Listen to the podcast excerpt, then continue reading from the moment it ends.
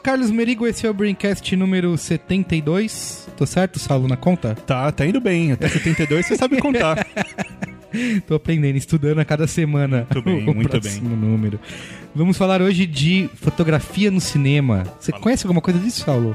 Eu conheço. Cinematografia. Sabe o que eu conheço? É. Conheço do meu time dando cacete no seu historicamente. Ah, cara. meu Deus, de onde você tira isso? da história. Só inventa. A história conta. Estamos aqui hoje com Júlio Taub. Quem é aí, Júlio? Pergunte a Getúlio Vargas. Respeite os convidados, Saulo, Desculpe, por desculpe. favor. E aí, tudo e aí, bem? Júlio, tudo bem? Tudo jóia, tudo jóia. Como sempre a gente falou, o Saulo gosta de lembrar que a gente traz alguém pra gente não deixar nós falarmos bobagem durante o programa, certo? Justo. E hoje. E, e ninguém nunca conseguiu atingir Isso. esse objetivo. Eu acho que não vai ser dessa vez, porque a gente já gravou alguns programas junto, né? Lá na época do, É. Sim, do, Braincast em glorioso. Braincast em vídeo. Da época que você era gordo, menino. É isso, o quê? Eu emagreci 55 quilos nesse período, minha vida mudou. Sou um maratonista agora. e o nosso amigo Guga Mafra. E aí, Guga? Eu também estou aqui. Boa. Eu já falei. é Isso, aí. Vamos aí, Saulo, comentando? Tem que ir? Tem. Então vamos.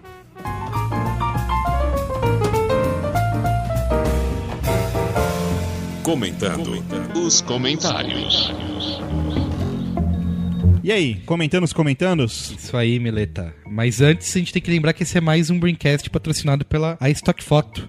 Lembra do primeiro? Foi produção fotógrafo. Isso mesmo, com a G Barros e o Bressani. Exato. É, esse de hoje é o segundo e a gente vai ter mais um por mês até o fim do ano, um segundo episódio sobre fotografia. Exato. E a Stock Photo tá aproveitando o tema desse programa para anunciar que eles não são apenas um dos maiores bancos de imagens do mundo, mas eles também disponibilizam vídeos com royalty free. Não, olha que genial. Primeiro a gente falou de foto, fotógrafo, a gente falou Isso. agora que a gente tá falando de cinema. E Tá isso é tudo contextual, cara. Isso é genial, publicidade cara. contextual. Isso esse é o aqui futuro. propaganda, cara. Exato. Quer dizer, menino, você trabalha ali na agência, você precisa de uma foto, lá tem. Tem. E você precisa de um vídeo? Também tem. Olha só. Photo. Você pode fazer parte também do- da comunidade de colaboradores. Eles convidam quem é videomaker, cineasta ou artista de animação a criar e trabalhar junto com a Stock Photo. Você pode entrar lá na URL que a gente vai botar aí no post. E a gente vai botar mesmo. Vai botar de verdade, tem que é pôr. fugir. exatamente. Que basicamente é a Stock Photo barra seja colaborador. Você vai lá, se cadastra, coloca o seu trabalho lá e você pode ter pessoas, empresas comprando o seu trabalho, você vai se divulgar e ainda ganhar uma grana. A gente falou isso aqui no último programa de fotografia, né? Mas por que eu, você é um colaborador, se eu produzo vídeo, por exemplo, por que, que eu vou subir? A gente contou no último programa, a Stock ela paga 1,9 milhão de dólares é, por semana em royalty para os colaboradores. Quer dizer, o cara coloca lá as fotos ou vídeos, isso é comprado e é revertido para o profissional. Exato, não é- você não vai divulgar o seu trabalho, você vai ganhar dinheiro. Isso. né? A gente tem também o desafio criativo, né, promovido pela Stock Photo. A gente teve, começou no programa anterior sobre profissão fotógrafo, que era o desafio de criar a vitrine do programa desse Braincast de hoje. Ou seja, essa vitrine que você está vendo aí foi Isso. criada por um amigo ouvinte. Exatamente. Quem Um é amigo- Guga Um Mafra? amigo telespectador. é o Adriano Irosi, ele é diretor de arte aqui de São Paulo. Boa. E ele ganhou 400 créditos, que é crédito pra caramba. Pô, legal. Na Stock Photo. E a, e a imagem dele tá aí no, no destaque do B9, tá na nossa página no Facebook, no Instagram. Que é o principal, né? Exato. Ter o seu trabalho na home do menor. Exatamente. Não, e eu vou falar, olha. Para- parabéns, né? Parabéns. Como diria o Guga, parabéns. Parabéns. e o legal do desafio criativo é que você também pode participar. Se você gostou, viu aí a imagem do Adriano, certo? Adriano Irosi. Se você gostou da imagem que ele fez, você pode também criar para o próximo programa, para o terceiro Braincast dessa série sobre fotografia, que o tema vai ser profissão diretor de arte. Ó, Exatamente. Você tem aí, ó, todo o regulamento, as instruções no post. Mas para adiantar aqui, basicamente você cria uma imagem no tamanho 1920 por 1080 pixels e manda por e-mail braincast@brainstorm9.com.br. Você tem que criar a vitrine com as imagens disponíveis na Lightbox da Stock Photo, que também está aí no link É. no post. uma coisa importante de falar é que você não precisa. Ah, vou usar quatro fotos. Não, você pode usar uma, duas, três ou quatro fotos Até que estão aí né? na Lightbox. O Adriano que ganhou usou uma, certo, Guga? Usou uma só. Então você também pode usar uma, duas, três Isso, ou você quatro. pode pe- pegar uma foto e criar em cima dela, Tá né? seu critério. Exatamente. E aí você também, se a sua imagem for escolhida, você ganha os 400 créditos para usar na Stock Photo e vai ter sua imagem aí é, embelezando o nosso Braincast profissão diretor de fotografia, eh, diretor de arte. Você pode falar pra tua gatinha, falar, tá vendo essa vitrine aqui? Fui eu, que fiz. Então vamos, enfim, comentar os comentandos dos comentários. tá bom, se você disse. O último programa foi sobre branding. Justo. Certo, Milete? Com o nosso querido Guilherme Sebastiani, roubamos ele daquele programinha anticast. Exato. E com o nosso carioca de plantão, o Vini Melo, né? Isso. O primeiro comentário aqui, ó, da Patriana Martinez. Sou estudante. Patriana? Patriana Martinez. Eu falei Patriana. Patrícia. Ah, tá bom. Patrícia Martinez. Foi mal, Patrícia. Sou estudante do terceiro. Patriana é um nome legal. É, sim. Aí, ó. Sou estudante do terceiro ano de publicidade e propaganda em Mogi das Cruzes, São Paulo. Grande Mogi. Morei lá há vários anos. Ótima cidade. que que é isso, Milton Neves? Um abraço aí pro Dr. Gilberto aí de Mogi. Mas é verdade, ué. Eu não fui pago pra isso. Nem o Milton Neves. É que teve mexendo no programa, ele ficou meio... Foi muito bom. Queria mandar um abraço pro seu Zé da Venda aí, o alemão da lanchonete. Ó, sou estagiário em uma agência especializada em gestão de marcas e branding. Gostei muito do último Braincast, pois este é um assunto que muito me interessa. Ainda bem, né? Porém, E pretendo, é, porém, não, e pretendo fazer uma pós ou MBA especializada em branding. porém, O processo sempre vai vir, porém o programa foi uma merda. Não, não fez. O processo de criação de marca e manutenção é realmente muito mais do que simplesmente a sua comunicação visual e logo. E não logomarca, sem redundâncias, por favor. viu, Guga? Eu falei que é da merda. Afinal, para que essa tenha força, é necessário um estudo que seja aplicado tanto visual quanto comportamental na empresa ou pessoa. Inclusive, a agência a qual trabalho também fez um reposicionamento da própria marca, pela troca de sócios e tudo mais. E na minha opinião, isso deve ocorrer quando a marca já não traduz o que a empresa realmente oferece. Interessante isso, tipo, não mudar a marca só pelo que as pessoas conhecem, mas também porque de repente mudou os sócios e eles acreditam em outra coisa, né? Só queria deixar uma observação que senti Sob nova direção. Imagina a DPZ quando os caras começaram a morrer. DP. D. Como é sacana? Sei lá. Só queria deixar uma observação que senti falta de mostrar o processo de criação e gestão. Me corrijam se eu estiver errada. Do personal branding. Mostrando cases de personalidades como Gisele Bündchen ou Anderson Silva. Esse tá precisando. Que são pessoas que trazem consigo a primeira... prim- Primeiro sinônimo de qualidade, glamour e etc. E outro de força, coragem e determinação, entre outras características. Apesar de o Anderson, no último sábado, ter queimado o filme dele. Mesmo que proposital, na minha opinião. Ih, ó polêmica. Acredito que seria bem útil trazer à tona este asterisco, pois assim como é criada uma imagem repleta de virtudes e qualidade, também podemos estragar tudo com um efeito dominó, e para voltar atrás já é um novo processo um pouco mais complicado. Bom, não vou falar muito, tinha... o que mais tinha pra falar? Ah, este é e-mail muito comprido já. Obrigado e aquele abraço. Eu diria que isso vale pra quase todos os braincasts, assim.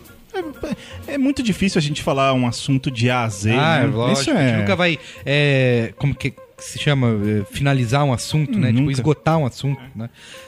Quer ler o próximo aí, Guga? Felipe Guatiello, 29 anos, videografista no Rio de Janeiro. Olá, Braincasters! Mais um episódio maravilhoso e adoro quando o tema circula ao redor desse tema. Hã? Quando? Tá, ok. Quando falamos, quando falam sobre grandes marcas e mudanças drásticas de posicionamento, acho que faltaram dois grandes cases que ilustram muito bem quando a intenção da mudança vem da vontade da marca ou da casualidade. A Havaianas fez um trabalho muito bem sucedido de mudança de posicionamento, saindo do chinelinho de pedreiro à sandália chique. Ok.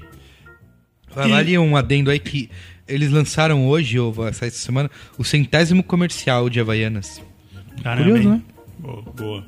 E praticamente ao mesmo tempo a Kenner, que é um chinelo bem mais caro que a Havaianas, mas caiu na identidade das classes mais baixas, afetando diretamente a identidade da marca, o que obrigou a Redley a parar de vender o chinelo em suas lojas e passar a outras sapatarias para essa mudança de percepção não afetar a marca mãe.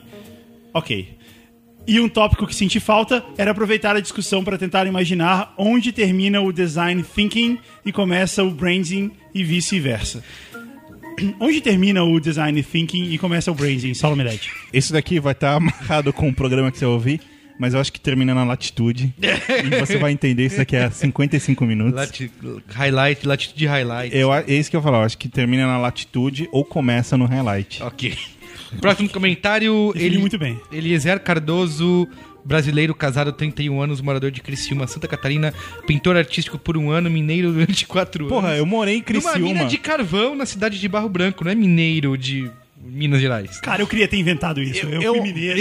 É, é. Porra. Estudante de Direito por seis anos, desenhista, apaixonado por design e publicidade, desde que se entende por gente e agora dono de agência. Justamente, agência ele fez, zoou aqui. dono de- Pô, eu morei em Criciúma, quero mandar um beijo enorme pro seu Manuel aí. Seu Manuel, seu ó, sapateiro Como você nota é, mil. Como você é, como você é.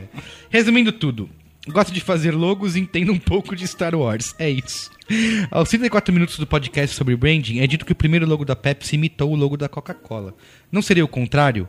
Pelas revisões apresentadas em alguns sites, o primeiro logo da Coca, de 1886, é completamente diferente do logo da Pepsi, apresentado em 1898. Tá. Dois anos depois da Pepsi criar seu primeiro logo, a Coca-Cola, nos anos de já 1900, apresenta um logo muito parecido com o atual logo da Coca-Cola. E digo mais, em meados dos anos 80, a Coca passou a se chamar apenas Coke, ou New Coke. As mudanças no logo da Coca-Cola foram, durante o passar dos anos, em minha humilde opinião, tão complexos quanto os da Pepsi. A única diferença é que a Pepsi usou mais, e ousadia e alegria é o que importa, não é mesmo? No link abaixo podemos É mesmo. observar as minhas observações observadas, mesmo redundante. Ele botou um link do Brand New, que é um blog sobre logos, que é bem bacana. Que tem essa. Tem aquele infográfico que rodou bastante na internet sobre as revisões de logos, né? E que daí mostra que a Coca-Cola foi bem sutil e a Pepsi sempre mudando. A gente vai colocar o link pro amigo telespectador? Provavelmente. Isso, como não é patrocinado, a gente não põe. É. Lê aí o. Acho que é o último, Mr. Olá, eu me chamo Daniel Eis e sou desenhista industrial designer. Tenho 27 anos, casado e atuo na área de desde 2004. Ele não falou de onde ele é, então a gente vai determinar que ele é de Penedos de São Paulo e São Pedro. Podemos resumir a definição em marca em uma única palavra: relacionamento. As empresas vêm ao longo dos anos cri- criando de forma espontânea e muitas vezes aleatória o seu relacionamento com os potenciais clientes. Esse relacionamento vem sendo desenvolvido através de grandes campanhas e posicionamentos estratégicos em relação a alguns temas importantes que impactam a sociedade de alguma forma. Cara, caramba, cara, que palestra. Segundo o Marty Neumeyer, marca é o sentimento visceral que você, como usuário, tem sobre um produto barra serviço ou empresa com o advento das redes sociais e toda essa conversa de expor opiniões para o mundo, esse relacionamento passou a ser mais claro, mais explícito. No envolvimento entre empresa e usuário, era visto barra divulgado apenas ponta pertinente à empresa. As redes sociais no mundo online proporcionou de forma exponencial a divulgação da ponta do usuário. É o seguinte, se você não lê o que você escreveu, eu vou zoar. Eu não, eu não- eu não vou Guga, consertar. para, Guga. vou- se, ficou, se o verbo não concordou, eu sei, eu sei. Quando você escreve, você não percebe o que está acontecendo. Mas escreve, dá dois dias, lê de novo o que você escreveu e manda, Dá senão eu vou ler dois dias. exatamente como você escreveu. É carta. Deixa eu terminar. É claro que se tornou necessário que as grandes organizações fossem tocadas pelo advento das redes e ficou mais fácil validar o valor da marca calculado por empresas como a Interbrand. O ROI se tornou imprescindível e a popularidade ganhou uma importância fora do normal. É válido lembrar que existem sim empresas que trabalham o branding há muito tempo. A Troiano, a Kingwork e a própria Interbrand são exemplos de empresas que fazem um trabalho muito bom. Acabou? Ainda não. Branding é a palavra da vez e muitos dos pseudo-designers não têm ideia da imensidão dessa atividade. Trabalhar a marca começa da definição do conceito barra essência da empresa, passa para a definição do nome, da forma, da cor, passa para o posicionamento, qualidade, atendimento e vai até a pós-experiência do usuário que pode ou não se apaixonar por produtos e ações. Eu, eu não gosto dessa coisa, tipo, ah, a rede social trouxe. Tipo, não trouxe nada. Ela só expôs e criou conexões que antes não existiam. Mas não significa que, tipo, ah, tudo mudou, sabe? Tipo assim, a impressão que as pessoas tinham das marcas já existia. Mas agora- a diferença agora é que as agora elas mudam. é, a, a diferença é que agora elas podem falar publicamente isso, Exato, entende? mas elas podem É, mudar as mas, percepções que muitas pessoas têm das marcas. mas não é Isso é um assunto para um outro Braincast. Concordo, mas o meu ponto é, não é agora que existe isso. Sempre existiu a percepção do, do consumidor para a marca, que agora isso é visível. Eu queria agora, ter- só, um, só um adendo aí, Não, que eu é, quero- tipo eu quero- assim, eu discordo dessa coisa tipo de branding é a palavra do momento, assim, por- Porque, cara, tem caras, tem caras como o Sebastiano mesmo desse programa, que tá aí há mais de década trabalhando nisso. E antes dele, gente que tá aí há muitas décadas trabalhando nisso. Tipo, a- você pega um escritório como a gente citou no programa, que é um escritório que eu adoro, Pentagram. Tipo, branding pra eles não é uma coisa da década de 90. Branding é pra eles é uma coisa da década de décadas. 70. É. Então, assim, é, não, não é a palavra do momento, etc. Outro ponto é que, tipo, eu acho que branding não é. Essa conexão que ele faz de tipo designer e branding, tipo, são coisas bem diferentes. O cara, pra fazer branding, não precisa ser exatamente um, um designer, porque quem faz não é uma pessoa. É- Existe um estudo, existem Sim. pessoas que, que nem são da, desse campo. O que eu quero ah, dizer que eu fui mal interpretado como ser a palavra da moda, é óbvio, é exatamente o que você falou, existe há décadas, tem empresas trabalhando nisso.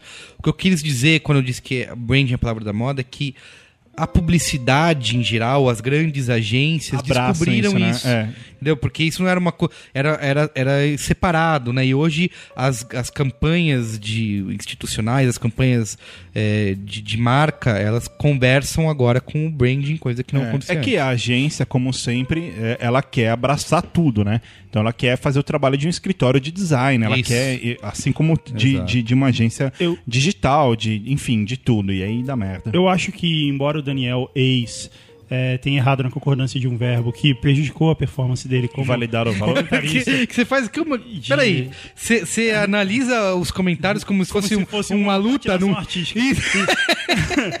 mas eu acho Prejudicou a sua performance nota É, 7,5. é, o que prejudicou o que, o que prejudicou a performance dele, mas é, eu acho que É tipo o Victor Belfort com o professor Pasquale. Mas eu acho que ele falou uma coisa que é bem importante, que a gente até falou bem pouco no último, no último episódio, que foi é, resumir a definição. Ele falou, ele fez uma afirmação aqui. Podemos resumir a definição e marca em uma única palavra. É, relacionamento. É. É, a definição da marca, era isso que ele queria dizer. Ele não revisou o texto dele. Antes- Podemos resumir a definição da marca em uma única palavra, relacionamento. E relacionamento, de fato, é algo muito importante e que não era quando, quando esse estudo de branding começou a ser feito e tal. Verdade. E talvez é algo que não apareça tanto ainda nesses Sim. estudos. Antes da gente ir pro nosso tema, né? Finalmente, eu queria mandar um abraço pro pessoal de Erechim aí, que é também grande cidade. Eu quero falar uma coisa aqui nesse programa e eu quero desafiar o Merigo. Ih! É. Hoje, ou no amanhã, no dia que você ouvir esse programa, Ou depois. ou depois, Ou daqui um mês. Isso, Ou daqui um ano. daqui a um ano não dá mais tempo. Por quê? Porque o B9 lançou os últimos três workshops de design desse ano. Não acredito! Os últimos três. Mas aonde? E aí acabou o Guga com. E aí O acabou. Guga quer bater o então, é, é, o que eu quero contar em primeira mão é isso, que é. Cadê a gente- recadinhos da paróquia? Ah, não, isso daí é ah, Saulo. Não, Não, é legal. recadinhos, recadinhos, recadinhos. Recadinhos da paróquia. Vou vendo Então- que o Papa estará aqui na semana que vem. É o seguinte. convidar ele para um Então, pra você, para você amigo de São Paulo que falou: "Ah, mas nunca mais vai ter aqui e tal". Vai ter o chororô, último né? esse ano, o último que vai ser no dia 21 de setembro. Boa. Pra você amigo de Porto Alegre, vai ter em Porto Alegre, que é Também todo dia- mundo. Ah, cadê Porto Alegre? que é no dia 5 de outubro. Isso. E pra você amigo carioca, vai ter o último do ano, que é no dia 12 de outubro. Pra fechar com chave. De ouro. Isso é o primeiro. Agora eu quero fazer um desafio. Hum. o workshop do Merigo que ele preparou e não põe no ar. Eu quero desafiar publicamente que você o faça em quatro semanas. Quatro E semanas. eu vou te cobrar isso nos próximos quatro Braincasts a partir deste. Ixi. Então, começando agora, Merigo. É fácil. Faltam quatro Eu semanas. faço fácil. Eu faço isso em um dia. Meu workshop é como ensinar o Saulo a jogar videogame. Como ensinar o Saulo a fazer gol no FIFA. Isso aí eu faço em 10 minutos. Pra quem Não é quer fácil, informação- Você não vai aprender, mas eu vou. Pra quem quer informação do, do workshop, tá aqui no post, etc. E vamos Isso. ao programa que é o que interessa? Vamos. Então E aí, Merigo? E aí, cinematografia, Saulo? Bonita a palavra. Bonito. Fala de novo? Cinematografia. Bonito. Eu queria perguntar, pra começar o nosso nossa conversa, a gente já fez um programa sobre profissão fotógrafo, certo? Justo. O que faz o, o fotógrafo e tal. Tira foto. Tira foto, exato. E aí eu queria saber, se eu aprender a tirar foto, eu posso fazer cinematografia? Você, você, Isso, você. eu, eu, eu. tenho dúvida. E aí, Júlio, você acha que dá pra, que eu posso fazer? Se eu quiser Ah, é o primeiro passo? Acho que se você é aprender a tirar fotografia, aí a gente começa a conversar, né? Porque daí realmente muita coisa vai acontecer. Chover, canivete, sapos vão voar. Tô sendo trollado no programa. Não, Você já viu o Merigo jogando videogame? São mestre. não, mas é sério, é claro que é o primeiro passo, né? Acho que a fotografia divide muita coisa com o cinema, né? Não é à toa que, no, no fundo, no fundo, são, sei lá, as 24, 30 fotografias por segundo que a gente tá fazendo. Mas, obviamente, tem muitas complexidades envolvidas a ser um diretor de fotografia que na fotografia, às vezes, é mais fácil de resolver. Entendi. Acho que a principal é que na fotografia o fotógrafo é meio que manda, né? Quer dizer, o fotógrafo é o rei lá. Ele fala o que, que todo mundo tem que fazer, onde vai todo mundo. é no, em geral é no estúdio que ele tem na, na garagem dele, Verdade. com o fundo branco, com, a- com o equipamento dele, ele que aluga, ele que mexe em tudo. E no cinema não, no cinema você tem já muitos egos aí pra controlar, né? E Sim. pra trabalhar. Você tem que Na verdade, trabalhar faz- junto com uma equipe, né? você faz parte de uma equipe porque a- é bem mais complicada aí a- o cirquinho todo que a gente monta acaba sendo uma logística mais complicada mesmo. Sim, eu fiz essa pergunta porque é, eu tenho a impressão de que às vezes parece uma coisa separada, sabe? De que, de repente, um cara que quer ser diretor de fotografia, trabalhando com, com filme, com comercial, programa de TV, que de repente o cara não precisa nem meter, saber mexer numa máquina fotográfica. Se o cara entender a câmera, sabe? De, de entender a câmera, o filme, toda essa, essa técnica, o cara, né? Bom, hoje em dia que só se filma com máquina fotográfica, né? Então É, acho que não tem muito é. como você fugir dela, mas. Gente tem essa É. estética 5D, né? Pra tudo. É, não, mas. Mas, mas, assim, eu não entendo nada, mas o que eu fico imaginando, até antes disso mesmo, porque as, essas câmeras de cinema são de lentes intercambiáveis, etc. Então o cara tem que ter esse entendimento, né? Esse conhecimento técnico de lente, de, de câmera, sim. É, eu acho que o mais importante é olhar, né? Assim, é ter entendimento de enquadramento, de é, exposição, de conceitos que vão além do equipamento que você usa. Porque quanto maior o equipamento, mais assistente vai ter ali pra pra te ajudar a resolver. Mas quando você quer realmente assinar e ser o cara que manda e não encostar em nada, você só vai ficar com a parte mental que é bem complicada. Na parte da fotografia em cinema, você tem a questão. Bom, não sei se a gente começa definindo. Vai, manda ver. Eu sei lá, eu, é, pode ficar meio chato, mas assim. Né, no, num filme você tem um triângulo principal ali dos, dos, do, do alto comando, tá? que é o diretor, né? Sim, vamos falar na parte artística, né? Tal, você pode falar do produtor e dos, do, do- de quem tem o dinheiro, mas na parte artística meio quem resolve ali é, conceitualmente é o diretor e ele tem os dois tenentes dele lá que são diretor de arte e diretor de fotografia. Enquanto o diretor de arte ele prepara tudo que você vai colocar na frente da câmera, o diretor de fotografia ele é responsável por tudo que fica no filme, né, ou, no, ou no vídeo, enfim, no arquivo. Tudo que fica lá em 2D registrado é culpa do diretor de fotografia. E tudo que você tem para filmar é, é quem, quem organiza o diretor, de, fora os atores, né, que organiza o diretor de arte. É, então o cara vai fazer as locações, vai achar as locações, vai construir os cenários, vai tomar, vai um pouco liderar a equipe de figurino e maquiagem para ter uma estética, para você estar filmando uma coisa que seja visualmente interessante. E como você vai filmar isso, aí é mais da parte do diretor de fotografia. É, Mas essas decisões eles tomam em conjunto, né? É, porque assim, vai pro diretor de fotografia depende muito do que o diretor de arte vai botar ali na, na frente da câmera pra poder construir a cena dele, né? É uma super parceria sempre, assim. Você impossível você pensar a fotografia sem conversar com o diretor de arte mil vezes, sem você entender junto com o diretor qual é o look do filme. Não adianta você falar assim, "Ah, eu quero uma fotografia desaturada. Sim. Se, se é, você vai filmar desaturado um, um cenário do Almodóvar que cada parede tem uma cor, quer dizer, você não vai resolver isso na, na luz de impressão. Sim. Entendeu? Quer dizer, hoje em dia é mais fácil, né? Hoje em dia, com pós-produção digital, você até consegue resolver bastante coisa, mudar muito. Mas... Foda-se o cara da pós-produção. então, Rui, é, é- é eu isso que o Giro falou, eu fico imaginando, porque. Imagina isso, cara, pra quem não é profissional, pra quem, enfim, é- é um cara que quer fazer um curta, etc. Fala, não, deixa na pós a gente, na mas pós a gente. Eu acho que hoje em dia tem muito isso, né? Você faz na pós-produção, você pega, sei lá, você pega os trabalhos de diretores de fotografia do passado aí que os caras faziam tudo na unha, entendeu? O que o, que o cara tá pegando ali é praticamente o que vai sair, né? Então, eu fui lá na, na Vila dos Hobbits, onde foi, foi o cenário do, do filme do. Você esperava aquela cor. Não, não, na, na Amarelada. verdade. Mas na verdade as cores são muito próximas do real. O que, o que a gente viu que eu achei bastante interessante é que, primeiro, eles construíram os Hobbit Holes, as, as tocas dos Hobbits, que são aquelas portinhas, são só as portas, né? Eles construíram cada uma em um tamanho diferente para que eles pudessem ajustar a proporção. Ah, Desculpa, só vou te interromper um segundo. até O que, aí- que é Hobbit? Não, tô brincando. E, a- e até Ia aí... ser genial, né? Ah, não. Ele manda bem, cara. A gente achou que ele ia mandar mal. Eu só queria deixar um adendo aqui. Ali- Aliás, com sotaque de carioca, grande merda a, a altura de porta. Porque na Vila dos Smurfs isso também acontecia, tá? Queria deixar claro. A porta do Papai Smurf era diferente da porta do Zangado. Então isso É não. mesmo? É lógico, isso não inova. Porque você tinha. É toda... Não, não, peraí, deixa eu falar. Eu tô falando sério, cara. Olha só, eles fizeram várias portas de tamanhos variados, porque quando o Gandalf entra no. no o Gandalf. Gandalf é um mago, não sei se você não sabe. Quando ele entra. Boa. quando ele entra na casa lá do, do, do Hobbit, ele tem, que Bilbo. baixar, ele tem que abaixar a cabeça porque ele é maior e tal, e os hobbits são pequenos.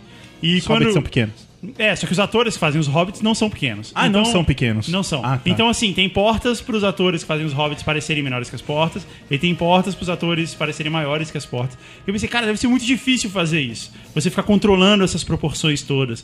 É, Outra coisa que, que a gente viu lá. A gente foi no lugar que fez o anel do. O anel The One Ring. E aí, ele tinha um anel que era do tamanho de uma coleira de, de Rottweiler, assim. que eles fizeram para que pudesse fazer as cenas em que as pessoas são refletidas no anel. A cena que eles formam Fellowship of the Ring. Então, eles fizeram um anel gigante para que pudesse filmar isso. Entendi. E, cara, deve Eu achei muito... que isso tudo era uh, pós-produção, bota no... Então, eu também achava, por isso que eu falei, Bota você no- começou a falar de pós-produção, eu achei que isso tudo era pós-produção, e não, cara, o cara faz ali só no truque de câmera e de proporção, é isso? É, acho que quando você tem dinheiro, né, você tenta fazer do melhor jeito possível. né?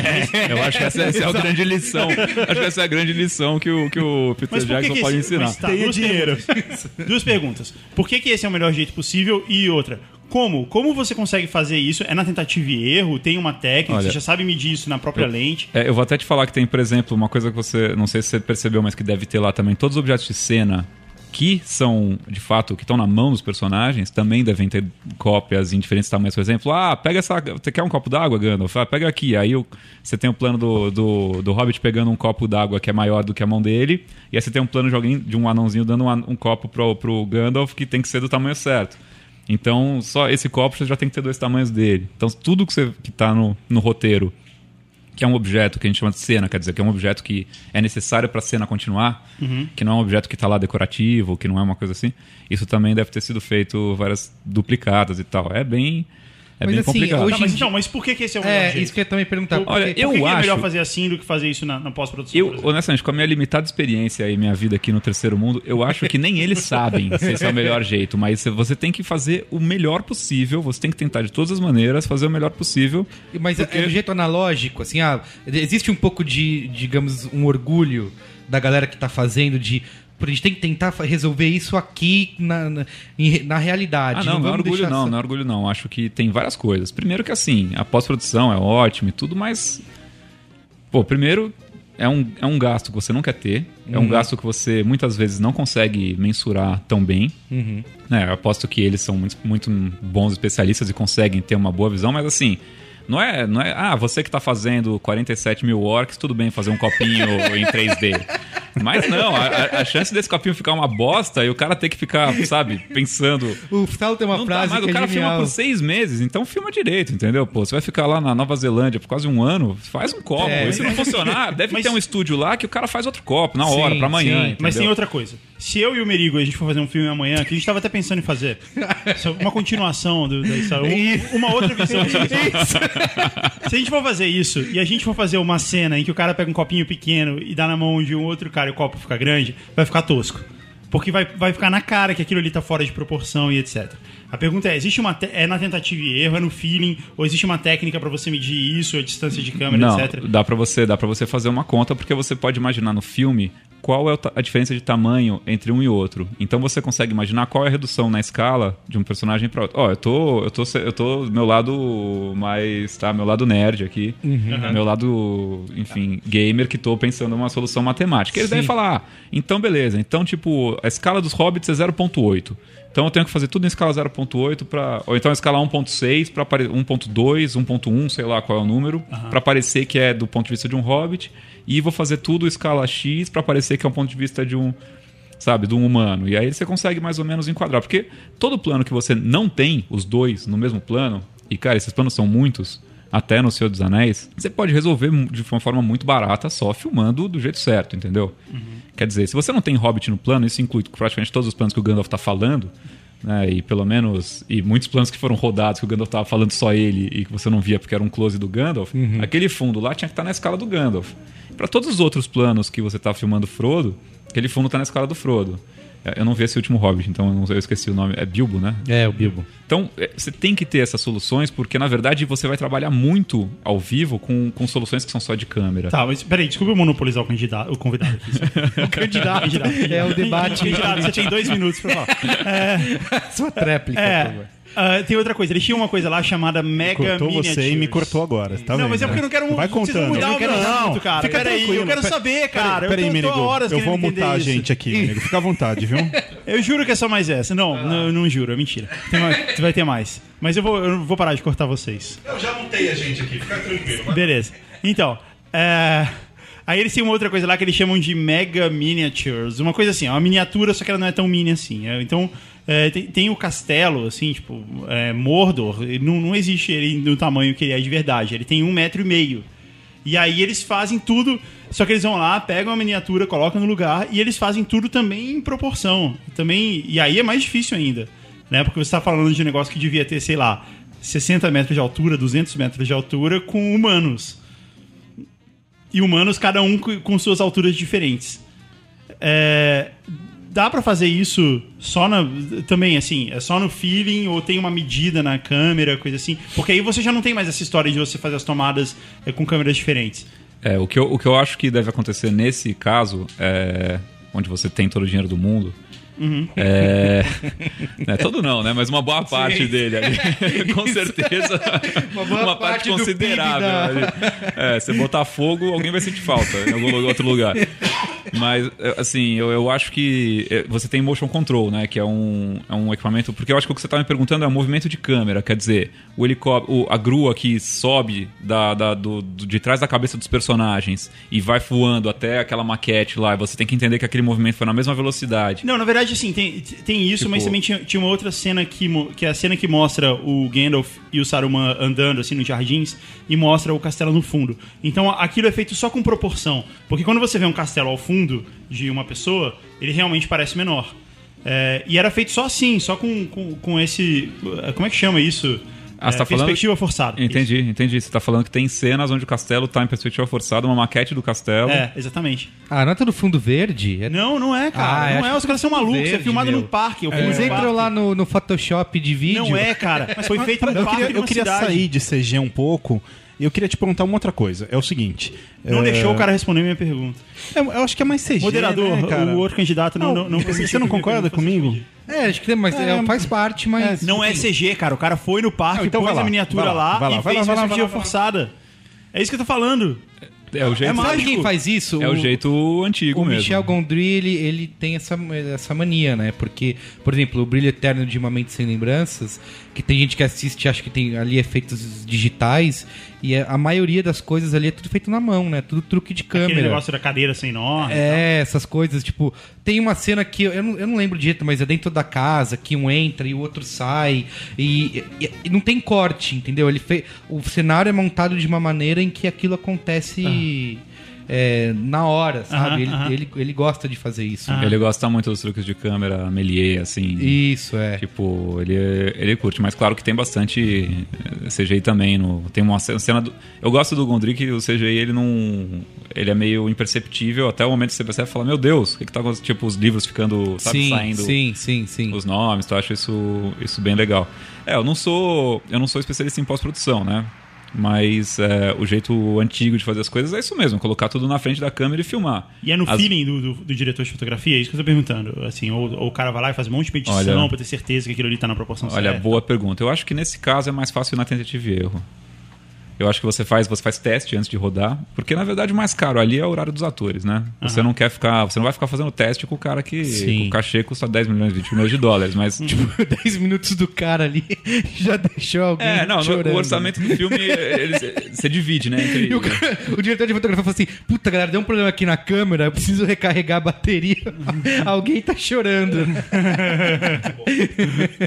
né, eu acho que. Mas. é, enfim, esse, esse, esse preciosismo de não usar um matte painting, que é quando você tipo, põe um desenho atrás, né? Ou um croma, ou uma, um- uma composição mesmo, e tentar fazer um negócio realisticamente, deve ter. mu- Muita gente deve ter testado empiricamente. Acho que o cara, sabe, o cara não fica meses. um- a gente é cineasta, a gente, meu, é fita crepe e vamos fazer. não tem essa. Quer dizer, o cara ficou testando. Ah, e se fizer assim, funciona? E se fizer assim, ah, então são 8 metros, beleza, com esses caras e aquele castelo ali funcionou. Pra Sim. esse tipo de take funciona, vamos fazer assim. Eu- a, gente tá, a gente tá falando muito de Hobbit, né? De Senhor dos Anéis, que é um filme recente e tem todos esses recursos tecnológicos. Mas tem. Acho que quando se fala em cinematografia, obviamente tem vários filmes que a gente pode lembrar, que são premiados, que são é, icônicos nisso. Mas acho que um dos filmes que mais me vem na cabeça quando eu penso nisso é Lawrence da Arábia. Porque, cara, é, acho que o filme é de 69, né? Ou 68, alguma coisa assim. Cara, é uma pintura aquele negócio e assim. Não tem computador, meu, não tem fundo verde, não tem nada. O cara fez aquilo com a câmera no deserto e, e fim, fim de papo. Tem uma das cenas que é quando entra o. Logo no começo, eu esqueci o nome dele lá. é, que quem faz o papel é o, é o Omar Sharif. Tá, o, o Lawrence tá, tá num poço pegando água junto com um cara. E aí, de repente, lá no fundo tá, tá meio. Sabe quando o sol. Sabe? Tá- eu não, não sei o nome disso, mas. Parece, parece que tem água, assim. aquele Isso, exata- reflexo exatamente, aquele reflexo do sol e, e no fundo vai vindo um- uma sombra preta, assim, que ela va- vai nesse mesmo esquema, ela vai se aproximando. Cara, a- a- o poder dessa cena de caraca, o que tá vindo ali, entendeu? Tipo, você tá morrendo de medo, tá vindo um exército e é um cara só. Cara, aquilo é fantástico, assim, você imaginar que o cara faz isso é, com a- é ele, a câmera e o deserto, sabe? Ele não tem que ficar contando depois, ah, eu mando pro cara da, do computador e ele vai fazer esse efeito aqui, entendeu? E eu acho que esse. E acho que é uma coisa que não acontece mais hoje, entendeu? Você não vê mais isso sendo feito. Do cara ter. É isso que você falou, do planejamento, sabe? O cara quebrou a cabeça, sei lá, durante quanto tempo pra pensar, puta, como que eu vou filmar isso aqui e criar o maior impacto possível, né? E é isso, né? Quer dizer, a gente fala muito de equipamento é, e o Lawrence Arabia é um exemplo perfeito de um filme que a fotografia não é, precisa do equipamento, porque né, um filme, sei lá, em Technicolor, CinemaScope, daquele jeito. É aquele cinema quando pós-TV, que o cinema teve que se reinventar, que a tela teve que ficar maior, as câmeras tiveram que ficar melhores, o filme teve que ficar melhor, a né? cor teve que ficar mais real, pra você que falar, cara, essa imagem a TV nunca vai chegar. E, né, eu fiz Lawrence da Arábia, Lawrence da Arábia é um filme totalmente Sessão de gala. é, é um filme exatamente feito, feito pensado assim, mas você vê que é, o olho do fotógrafo, do diretor também, mas o olho do fotógrafo em enquadrar, em conseguir co- Isso, colocar é. a lente certa, colocar a câmera no lugar certo, enquadrar aquele deserto do jeito que ele quer mostrar para construir aquela história da- com aquele com aquele teor visual. Isso é muito mais básico do que qualquer é, quer dizer, um mínimo conhecimento que todo mundo que trabalha na área tem, né, disposição, tudo, é suficiente. Quer dizer, você, para- você tem uma parafernália de controle de luz natural muito grande, mas você tem, tipo, realmente. O cara pode fazer aquilo de N jeitos e ele vai fazer daquele jeito. Quer dizer, Sim. que nem um pintor pode pintar qualquer É, coisa num é. quadro, ele vai pintar aquilo. Eu fico, eu fico pensando É, só- nisso, assim, tipo, eu tava revendo o filme esse fim de semana, é, algumas cenas, né, porque o filme tem quatro horas de duração, é, e eu fico pensando assim, meu, se fosse eu com uma câmera e tivesse que capturar essa, essa cena, cara, sei lá, o que, que eu ia fazer, sabe? Você tem trocentas mil opções, você pode ou só pegar isso, ou só pegar ali, não, mas o cara parece, foi uma, uma coisa que o Marum falou uma vez sobre o Tarantino, assim, que ele tem a sensação de que a câmera tá no lugar onde, o único lugar onde ela deveria estar. E quando eu vejo esse filme, eu, penso isso, assim, como que o cara cria, sabe, de- dessa maneira. Tem várias cenas noturnas também, que tem, que ele simula a iluminação da lua, etc. Meu, que é...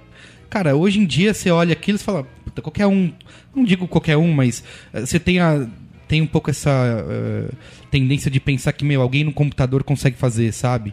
E o cara fazia isso usando filme, câmera. Não, aí, tinha aí, você pegou, aí você pegou uma parte que tecnicamente é pesado, porque realmente uma noturna no deserto, meu amigo. Então, que- naquela época, aquele negativo daquela época, com a sensibilidade que eles tinham, tinha aqui luz pra cacete, devia ser assim. Uma logística maluca, porque não é iluminar uma sala, uma pessoa, Sim. uma iluminar uma montanha, né, cara? Então, é, puta, são caminhões e caminhões de geradores e luzes e luzes para aquela montanha ficar iluminada no fundo e que ela vai ficar pequenininha no quadro. Mas Isso. se ninguém iluminar, é o cara, vai o resto é preto, né? Exato, é. é. Então é. E são detalhes, né? Às vezes você vê puta, uma cena que dura segundos, o cara deve ter eh, pensado pra caramba pra fazer aquilo e algo que acho que poucas pessoas de verdade conseguem parar e notar, meu, caramba. E eu acho que é o certo, né? Ninguém. Claro, acho que ah, quem vai assistir o filme não tem que ser técnico e ficar. Puta, como será que o cara iluminou a montanha, entendeu? Ah, não. E o cinema é mais legal do que É. a fotografia. Júlio, é, tem uma, um detalhe do cinema que eu acho muito bacana e que nem todo mundo sabe. Aliás, eu fiquei sabendo disso há pouco tempo. Foi até num curso que eu fiz com o Merigo. E eu fiquei. Isso, isso mudou minha. Foi minha... um curso comigo? Que curso com você? Isso mudou minha impressão do cinema, de, de enxergar o cinema, que é o seguinte: é, eu achava que quando o cara faz um filme, o diretor de fotografia e o diretor do filme ele tem 50 câmeras apontadas para aquela cena. Tirando o Michael Bay, isso não é verdade. É, e aí, e, e a gente acabou. Eu também achava isso, sabia? É, eu achava que era, sei lá, ah, deve ter 15 Lógico, câmeras nessa lógico. cena e tal. E não tem? E aí, Não. não. E aí a gente descobriu que não. E que muitos filmes, na verdade, tem uma câmera. É, e porque uma câmera tem uma equipe. Tem, tipo, todos os caras da iluminação, tem, dependendo da época, tem o foquista da câmera, tem, tem toda essa, essa coisa. Não, e uma câmera e o tem um foquista plano. da câmera? Tem, o, foqui- tem, o cara, Que isso? É o O cara cara a câmera vai andando e um cara tem que ficar na frente. É, tem um cara- É isso? É, Tem um cara que faz o foco. Tem um cara que faz o foco o tempo erra? inteiro. Eu, cara, Não, eu pra tirar errar. foto em casa A- da minha a, família. A profissão dele é não errar, entendeu? Mas o que eu quero, quero perguntar é o seguinte: dentro dessa visão, então, por exemplo, tem um diálogo ali, um casal conversando. Isso é feito duas vezes, né? Filmado primeiro o cara, depois a garota, às vezes, ou mais vezes e tal. Ah, o ponto que eu quero chegar ah, da minha pergunta é: em que momento ah, o diretor de fotografia já começa a trabalhar ah, no estudo do filme para ele saber qual é o equipamento que ele precisa? Já é lá no storyboard, na hora que o projeto começa? É na pré-produção. É, o diretor de fotografia, num filme, num longa, assim, brasileiro, vai, num longa nacional de orçamento de baixo a médio, assim, aquela coisa, que é um longa que você vai ter mais ou menos entre um e dois meses de filmagem, mas muito provavelmente umas quatro, cinco, seis semanas. Se for baixo orçamento, quatro, com certeza. É, você tem pelo menos aí um mês de pré-produção que você já tem o diretor de fotografia trabalhando full time. Quer dizer, é, a equipe dele está fazendo teste com câmera, mas ele está já acompanhando a decupagem, vendo todas as locações, né, fazendo os mapas de luz dele, é, vendo com o eletricista como vai ser a logística, porque ele não vai decidir na hora da onde ele vai puxar a eletricidade para acender ou onde ele vai colocar as luzes, né? E você senta lá, vê o filme em duas horas e fala: reclama. "Ah, que Não, merda. até porque às vezes a luz que você quer colocar tem que ser no prédio vizinho, no 50 andar pendurado, ou por uma grua, ou com coisa que você tem que alugar. Então você. É, o, o gerador tem que ficar no lugar certo, porque senão também o vizinho vai reclamar que está subindo fumaça de diesel na janela dele, o barulho não pode atrapalhar o filme, então por onde vai passar o cabo, quanto de cabo o cara tem que levar. Então, para cada diária, você tem aí uma né, essa, essa coisa meio calculada. E claro, e os mapas de luz das locações, dos estúdios já são pré-desenhados porque dependendo do set também, você não você chega lá às seis da manhã e se o trabalho for muito complexo de levantar essa luz, ela tem que ser feita antes, né, que chama de pré-light. Então você, Você já, tem passou que por esses equipe. problemas, Júlio, nos seus trabalhos de. Não, esses de são os produção? problemas, né? Esse é o segunda sexta. Imagina, isso era o cotidiano, a nossa vida. Tipo, ligar o gerador e o vizinho reclamar do. Sabe o que é mais legal? É que às vezes você tá no set e quando você tá trabalhando no set, você tá nesse. Né, você acha que o mundo é um grande estúdio, né? Tá Sim. tudo lá a serviço do filme. Quer dizer, aquele negócio que tá no fundo é um negócio que tá no fundo. Você não sabe que aquilo lá é uma pessoa com uma vida, com um filho, um apartamento onde moram pessoas, ou um carro com um dono. Sim. E os problemas é legal quando o mundo real, às vezes, ele entra no, no seu filme e você percebe que. Sabe, tá latindo o cachorro da mulher que não para e não sei o que. Ou então, putz, o carro ficou preso, mas o carro é do cara que mora em cima do gerador, ele começa a reclamar. Nossa. E, enfim, e- é engraçado isso. Às vezes você fala, não, tira aquilo lá de É tipo trás. Aí administrar você um vê, não, aquilo lá de né? trás é um negócio que não sai, porque tá. Enfim, é muito, é muito louco. Uma coisa que eu não É. esqueço desse do curso que a gente fez era a questão é, da iluminação à noite. Que eu não consigo mais assistir filme em que a, a cena noturna esteja chovendo e não pensar que o cara só fez isso pra, pra- pela iluminação. Ou Fala- a rua molhada, né? Às Isso, rua não tá molhada, chovendo, mas a rua molhada, é. Não tá chovendo, mas tá tu- o chão todo molhado pra poder ter iluminação. Você pega eu não consigo década mais, eu assisto o filme e eu filmes- vejo a rua molhada. Ah, filha E na década de 70, todo filme é assim. Tem né? uma todo molhada. filme. É, não, é, é Taxi Driver, é, é todo Choveu filme. antes do- Choveu antes é aquela Nova York de rua molhada, assim. mas, mas então. Por que isso? Porque a luz bate na água e ela consegue definir melhor a. a... Explicar você, Gílio, que eu, eu sou só um menino É, aqui. isso é do, do preto e branco, né? Principalmente porque você vai fazer uma noturna na rua no preto e branco, é tudo meio tendendo pro preto sempre, né? Então você quer colocar uns pontos de brilho. Então quando você molha a rua e você tem o seu contraluz ali vindo, uma luz de poste, ou até tipo os, os faróis e as luzes do cenário que estão no fundo, elas refletem no chão e fica muito mais bonito. Então o cara Então- molha a rua antes de... Ah, o caminhãozinho pipa. O problema é que seca, né? Especialmente no Brasil. Então você tem que molhar várias vezes, dependendo do tamanho da cena. Ou então você podia cortar uma cartolina, assim. É. e cada cena aposta de um tamanho diferente. E assim, então essa coisa de. O diretor de fotografia já começa a trabalhar na pré-produção, ele já sabe tudo que ele precisa, eh, ponto de luz, o trabalho com o eletricista, o equipamento que vai ser alugado, as lentes que vão ser É, alugadas. assim, se você quer. vou- em geral, você tem um kit básico, que é um caminhão de luz, não bem um kit, né? Um caminhão de luz, um caminhão de. um caminhão de, de, de equipamento de maquinária, que a maquinária é outra coisa que ninguém nunca pensa, mas é a- as estruturas provisórias que a gente constrói para sustentar as nossas ideias malucas, né? Então, de tudo, vem desde colocar uma luz no teto de uma casa, você vai colocar tipo. Sabe aquelas barras de fazer exercício na porta? Sim. Você tem que colocar uma barrona que cruza o, a parede de 3 metros e que segura o peso de um refletor para você pendurar uma luz sem estragar o teto de uma casa, por exemplo. Caramba. Você tem mil equipamentos desses, você tem todos os equipamentos de movimento de câmera, os carrinhos, as gruas. Essas Por isso todo que- mundo chora com externa, que fala que externa é a pior coisa, porque é caro, Não, porque difícil. A externa tem o mundo real enchendo o saco. Acho que isso é o pior. tem a luz muda, o cachorro late, o carro passa, é muito E é mais fácil sabe, as- as- reconstruir em Você estúdio. alugou um lugar, mas que ele tá, sabe, assim, tem o dono que vai voltar pra casa, você tem uma hora certa pra sair muito clara, é mais, mais tenso externa. Mas, Caramba. Um cara que trabalhava comigo, Gílio, uma vez ele contou uma história demais. que Ele, quando o Meirelles fez o ensaio sobre a cegueira, e ele fez as cenas aqui em São Paulo, esse cara ficou sabendo de uma das cenas e ele foi lá, porque ele tava louco pra, pra ver, né? E a cena foi no centro, assim, sei lá, 5 e meia da manhã, 6 da manhã. Ele disse que a- onde ele conseguiu chegar era tipo muito longe. Era assim, três quadras de onde tava o Danny Glover lá, os caras. É, E aí ele falou, puta, que merda, né? Tinha, tinha a galerinha que queria ver, não podia ir e tal. E aí ele falou que quando o diretor deu take e começou a filmar, ali, a três quadras onde ele tava, tinha figurante andando, tipo, meio cego, assim, na rua. Caramba. Tipo, a três quadras de distância. E, e ele falou, cara, São Paulo tava, tipo, suja. Deto... O de sempre, assim. Tava- Não, brincadeira. Ele falou que a cidade tava detonada, assim, pro filme. E aí fizeram aquele take que cortou e ele ficou lá. E ele disse assim, cara, em 25 minutos tava limpo. Os caras vieram desmontando tudo, mas- dara, dara, dara, dara, caminhão, voo, acabou. É, quando eu vejo essas coisas, eu só consigo imaginar. Eu fico pensando, ah, puta, como que se produz isso? Aí eu, eu sempre concluo, ah, mas tem uma equipe gigante. Alguém tá sendo pago pra fazer as, as mínimas coisas, sabe? Tipo, o cara, é isso que você falou, ah, o cara, o foquista, o fita crepe, não sei o quê. E aí, acho que arrumar isso é que é o difícil, mas acho que com, esse orça, com orçamentos milionários, você tem gente pra tudo, né? Não, eu acho que o legal do cinema, além da quantidade, do tamanho das coisas, é. Bom, um professor meu da minha faculdade de cinema, né, que existe. Sim, existe faculdade de cinema. É, um professor falou uma coisa que eu achei muito legal, que é. Ele falou: Isso daqui é indústria de ponta. Isso aqui é fabricar microchip, isso é indústria de alta tecnologia, isso é fazer, mandar foguete para o espaço.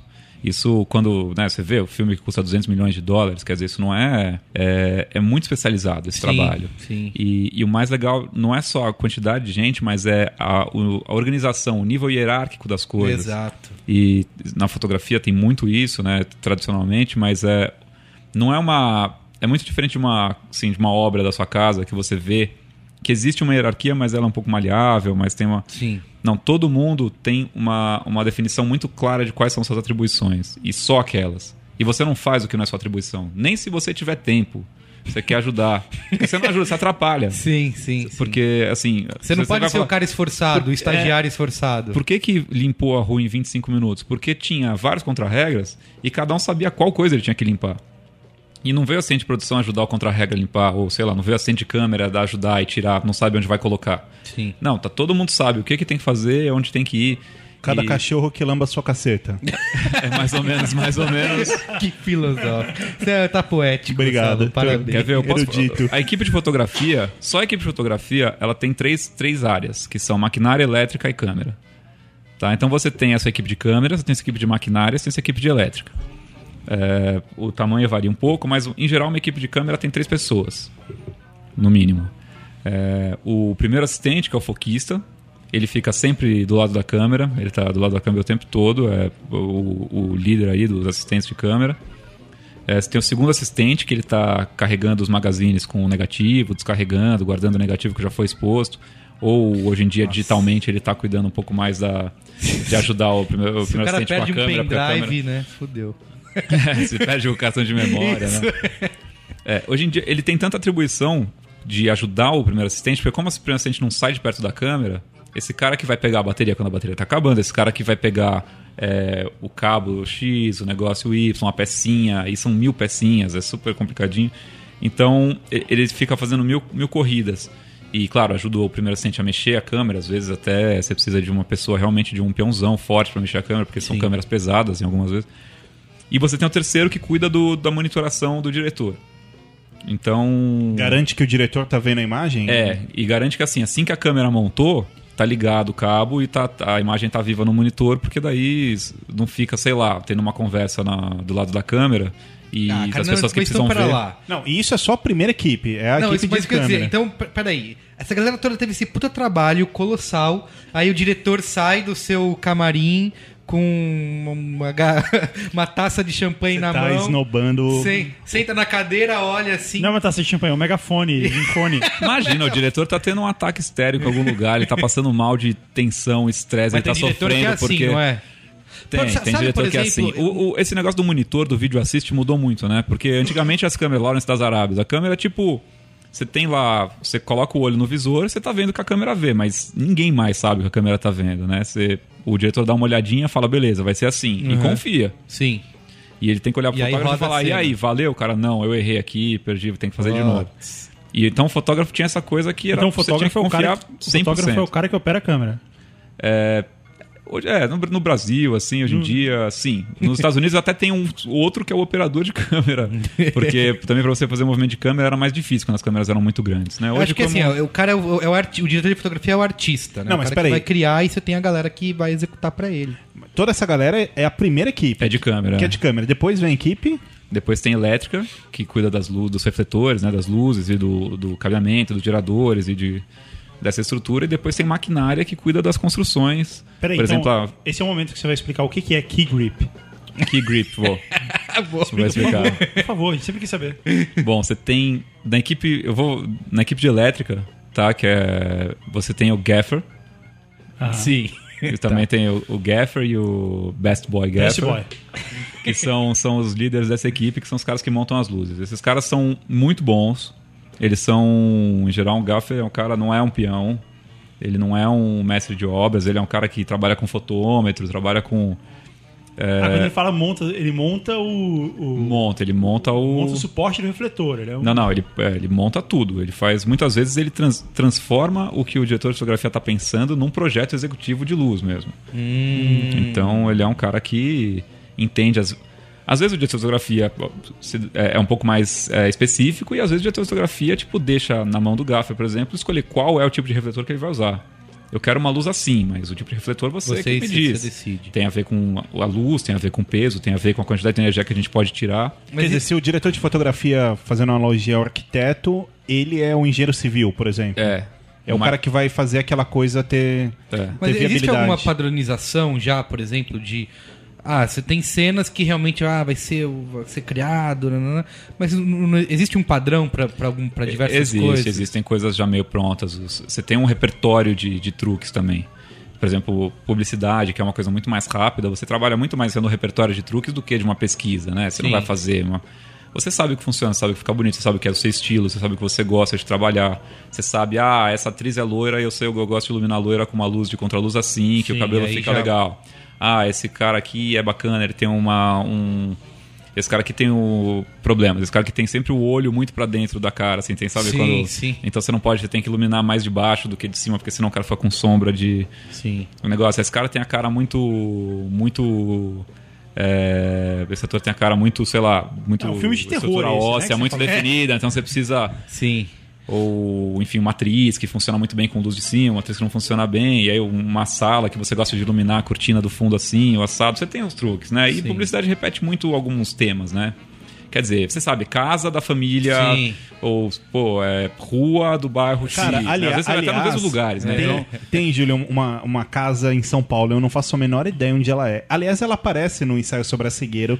Na cegueira. Cara, essa casa é usada, a cada 10 propagandas ela é usada duas vezes. Você sabe que casa é essa? eu não sei, mas Cara, até eu ela é imagino. usada pra caralho. É a casa final do filme. A casa que eles vão no final. Essa casa é usada em tudo. Você, ouvinte do Braincast, que sabe é essa casa, por favor, um. nos informe. que essa casa é usada, cara, tudo quanto é propaganda. Tipo, a propaganda da Renault. O carro chegou, Bibi, é a É a casa. casa. A propaganda do Homo. vou prestar Ai, atenção abre, abre a janela, é a casa. Ah, e, e tem as locações na rua também, no centro. Quer dizer, você tem aquele bequinho que você sabe que é o mesmo beco sempre. Já até conhece o mendigo que você tem que tirar de manhã, né? Você já, já- porque realmente. Ô, Mario. É, Hoje a gente vai filmar. é, a gente vai filmar o cara já tá, já tá ligado. Ah, é legal, é, é película hoje é vídeo? O Júlio, aqui no Brasil a gente tem. a gente- Mas calma, eu não falei do que grip ainda. Ah, é verdade, manda ver. Ó você, me ligou. Vocês- Vocês pularam a última equipe, e que pô, também é super importante. É da- tão importante quanto as outras, que são os maquinistas. Esse é o que Grip é o chefe dos maquinistas.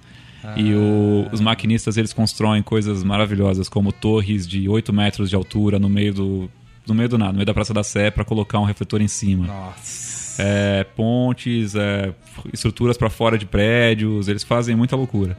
E você tem um monte de coisa assim, né? Box truss ou andaime ou coisas assim que você usa para construir mesmo um suporte. Você vai falar, ah, eu quero colocar um refletor ali em cima daquela casa, mas aquela casa é uma casa de telhado, então você tem que construir, você tem que tirar umas telhas, achar uma estrutura, montar um- uma plataforma em cima da casa para você colocar o tripé lá em cima e acender a luz. Então, esses são os caras que vão construir isso. Esse aqui é o Key Grip. Esse é, acho que é mais, é mais engenheiro civil ainda, Uma, assim. uma última pergunta, é, só pra Última, finalizar essa, não, não, para finalizar essa coisa de equipe e tal, é o seguinte, qual que é o formato de trabalho? Porque assim, são, são equipes enormes, assim. E aí isso a gente só tá falando da dire... da- do diretor de fotografia, que daí ainda tem a equipe do diretor de arte, etc, etc. Num formato de um, um filme, ah, fechei um longa aqui brasileiro, vou, vamos produzir, Júlio. É, todos esses profissionais é, trabalham em uma empresa ou eles são autônomos? Todos e- autônomos. Todos autônomos. Todos E aí o autônomos, é a diretor- produção que, que vai contratar todos eles e acertar contrato com É, todos essa eles. era a minha pergunta antes, que era. A gente sabe que nos Estados Unidos tem um sindicato, né? Associação dos, que todos vêm com o ASC, né? É, o ACS, eu acho. ES é americano, ACS é australiano. Ah, tá. E aqui no Brasil a gente tem alguma coisa assim? Tipo. ABC. ABC? ABC, Associação Brasileira de Cinematografia. É, um- Ah, é um- uma associação bem legal, inclusive, é, que, enfim, que você vê alguns fotógrafos assinando ABC, né? Aham. É, e até os melhores, assim, que também são da ESI, assinam ABC e ESI. E eles trabalham também pra televisão. Não, são os fotógrafos que fazem publicidade, que Ah, fazem é? longa, é, ABC. E assim, esse negócio de assinar é quando você vira um sócio emérito, né? Mas você. Todos os profissionais atuantes na área são associados Uhum. à associação. E você, depois de, sei lá, 15 anos em serviço, tantos longas tal, você ganha essa honra de poder assinar no seu nome. Ah. Porque você vira um sócio emérito, quer dizer, já não é mais. Acho que, eu não sei, espero que pague de pagar a mensalidade, né? Porque- mas acho que deve ser alguma Só vai coisa. descobrir quando chegar lá. Ou pagar mais caro, né? É, pois é. Não, então são esses profissionais aí, esses, essas associações são, são bem importantes. Nos Estados Unidos você tem milhares de sindicatos, né? Você tem sindicato para todas as áreas, eles são todos muito organizados. No Brasil nem tanto, a gente tem um sindicato único e ele é mais ou menos varia um pouco de estado para estado, mas a área de fotografia sempre foi a mais organizada, porque eu acho que né, quando as Acho que quando as câmeras eram mais cinema mesmo e era- era mais. As pessoas ficavam mais no escuro do trabalho do fotógrafo, né? Você tinha que confiar muito mais no fotógrafo. E, aquela, e não tinha outro jeito de fazer cinema sem uma câmera de cinema. E sem um, para operar aquela câmera de cinema, você precisava de assistente de câmera, de um fotógrafo para expor e para revelar. Quer dizer, era, um, era uma coisa muito mais controlada. Você não podia chamar um maluquinho com a câmera e, Sim. e tentar. e- Então, esses caras, eles tradicionalmente sempre se organizaram muito melhor. Sempre foram associações muito mais unidas e organizadas. Então, você tem no Brasil, você tem associações de assistentes de câmera por estado, você tem a CASP, que é em São Paulo, a CARG, que é no Rio de Janeiro. Legal. Tem, rola uma, um assédio de- das marcas, assim, pra, sei lá, a Sony, a Canon, a Nikon, sei lá, outra. Pa- Panasonic, não. A Panavision é outra Pana, coisa. é, Panavision, não sei se é. É, As, as de cinema, Panavision, Arri, Panasonic, Isso. Red, rola sempre feiras, rola sempre. Você tem no, no Brasil a Semana ABC, onde você junta todos esses fabricantes, eles vêm, mostram os produtos. Né, que nem tem a NAB nos Estados Unidos, que é um pouquinho maior, né? em Las Vegas, que é gigantesca, e tem, tipo, todos os fabricantes do mundo inteiro, uma- todo tipo de. Porque assim, eu lembro de ter visto um, um, um making-off do.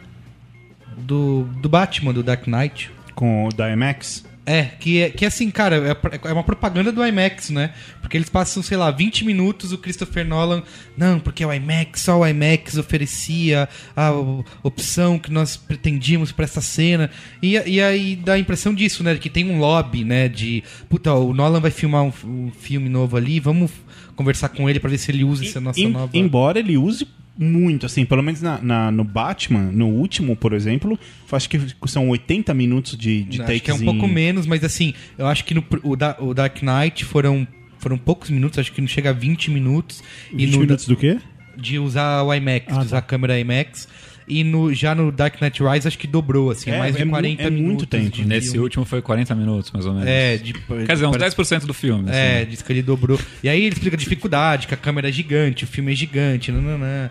E, e aí ele fica, fala- fica a equipe elogiando. né? E, ah, e outra coisa que me chamou atenção nesse making off é que vai o cara do IMAX falar também, entendeu? Então, por isso que eu tenho essa impressão de que existe um Claro, lobby claro. das, das companhias, das empresas pra pegar os diretores e os diretores de fotografia e mostrar, ó, esse aqui é equipamento. Um exemplo, eu fiz o eu fiz o post, publiquei o post do Fábio sobre o Depois da Terra, filme do nosso amigo Chamalão. E nas pesquisas que eu estava fazendo de imagens, tinha muita coisa da Sony, no site da Sony, porque diz- a Sony dizendo, ah, nós conversamos com o diretor para usar essa câmera nova, nananã. Então tenho essa impressão, né, de que existe esse... Mas assim, olha, é, além, além de todo o trabalho de iluminação, de todo o trabalho de filmagem, tem outra coisa que eu queria te perguntar se é realmente é, papel do diretor de fotografia e, e como ele, ele consegue fazer isso, que é a, é a parte de cor. Por exemplo, eu vou, vou citar um filme bem clichê até pra isso, o Traffic. O Traffic tem, tem três, é, é, digamos, estéticas bem diferentes, né? Então, onde você tem o Michael Douglas, é, é sempre azulado, aquela coisa mais puxada. Você tem outra que é no México, que é bem amarelado e, e saturado, e outra que é um pouco mais verde. Isso também é trabalho do diretor de fotografia? Também, também. É, você controla a imagem do começo ao fim do processo, né? Como você vai fazer isso, se é na câmera ou no final, aí já é uma questão muito de como você escolheu trabalhar. Né? E, claro, hoje em dia chegou é, a pós-produção digital mudou muito isso, né? Quando você começa a ter o que antes você só tinha quando você fazia televisão, que era o telecine. Você começou a ter o telecine era a máquina de pegar o filme e passar para uma fita de vídeo. E essa máquina começou a dar um monte de, de recursos muito muito poderosos, porque você tinha muito mais informação no, né, do filme para vídeo. Então você conseguia mudar a cor, colocar uma coisa. Os computadores começaram a a se desenvolver e essas máquinas viraram grandes computadores que faziam, tratavam a cor e mudavam tudo e deixavam o vermelho mais vermelho, o verde mais verde, o azul mais azul, o azul roxo, ou faziam um diabo. E, e depois você começou a usar isso para filmes. Você começou a ter essas máquinas, computadores que tratavam a imagem do filme e depois você imprime de novo no filme, porque você tem tanta definição de trabalho que tudo bem, você não não é que você está jogando isso numa fita beta, né, numa fita de vídeo.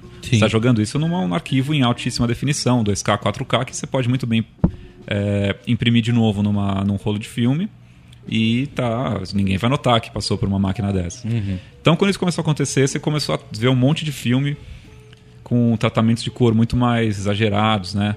Até, sei lá, Amélie Poulain, né? O, inclusive o Tigre e o Dragão, que ganhou um Oscar de fotografia, que é um filme também bem puxado.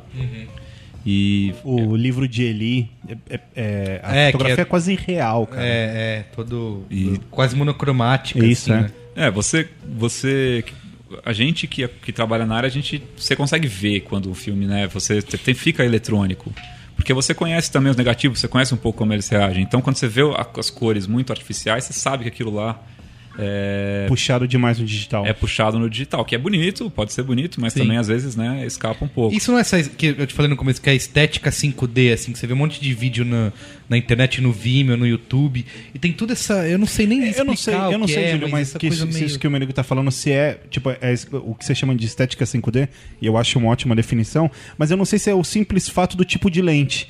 Que é sempre uma 35 ou uma cinquentinha, com o fundo desfocado pra É. caralho. Sei. Sei. Mas é, é sempre igual, sempre aquela É, coisinha. você vê Isso essas- não é como- esses vídeos digitais de internet, sabe? Isso não é tipo quando surgiu a bateria eletrônica? E aí aquilo, aquilo dava tanto recurso que nego exagerou e os anos 80 aconteceram? Será que é isso que a gente tá vivendo? Ah, eu- é, tem, é muito. é, Tem total isso, né? De moda, de equipamento, de. é, que acabam ficando um pouco na linguagem. E aí é, é engraçado, né? Porque o, o próximo. O próximo que todo mundo quer é o que faz exatamente o que a câmera que todo mundo usa não consegue fazer. Né? Então, sei lá, 5, Muito bom. a 5D faz um monte de coisa, faz o desfoque, que não é uma câmera fazer o desfoque, né? E aí, putz, o desfoque era o máximo. Mas aí, agora que todo mundo faz desfoque, o desfoque já não é mais tão máximo, né? O máximo agora é ter uma latitude melhor de highlight. Que, enfim, é ter o. Sabe? Você, fa- você falou uma coisa aí de. de- Depois Pera, eu quero saber o que é latitude de highlight. A latitude. Eu vou muito falar isso na próxima É reunião. muito fácil, Esse fácil. layout aqui tem uma Eu latitude de Esse- highlight. não, você tem que falar que esse highlight tem um fallout meio, meio extremo, meio. meio, meio assim, Eu tá quero muito- fazer um post amanhã e falar, puta, esse vídeo Não, tem uma sério, latitude. Fala de- pra gente, por favor, o que é Essa, essa parte lá, curva do joelho, do ombro. Tá. É, mas é, não, assim, sem querer ser muito técnico, latitude. A, a gente tem uma câmera muito boa na, na nossa cara, na verdade, duas. E a- o nosso olho é muito bom. E a gente consegue ainda ter um cérebro que cresceu anos e anos, adap- tentando, entendendo como isso funciona, adaptando todos os sinais. Mas na real, você só tem, você tem um limite de quanto você consegue registrar do mais forte, do mais iluminado até o menos iluminado na sua cena. Quer dizer, chega uma hora que menos luz é tudo preto e chega uma hora que mais luz é tudo branco. Então não interessa. E você tem que trabalhar sua iluminação, sua para tudo ficar dentro desse limite, para você conseguir ter uma imagem. É, é nisso que você constrói uma exposição numa foto, né? de uma- É ou de um tipo filme. brightness contrast do Photoshop. Isso, mas antes, antes do Photoshop, isso precisa estar em- registrado no sensor ou na sua. Quer dizer, é quando você abre a abertura da sua câmera digital e começa a estourar tudo e ficar tudo branco. Né? Ou quando você fecha muito e fica tipo tudo escuro e tudo preto. Então, você.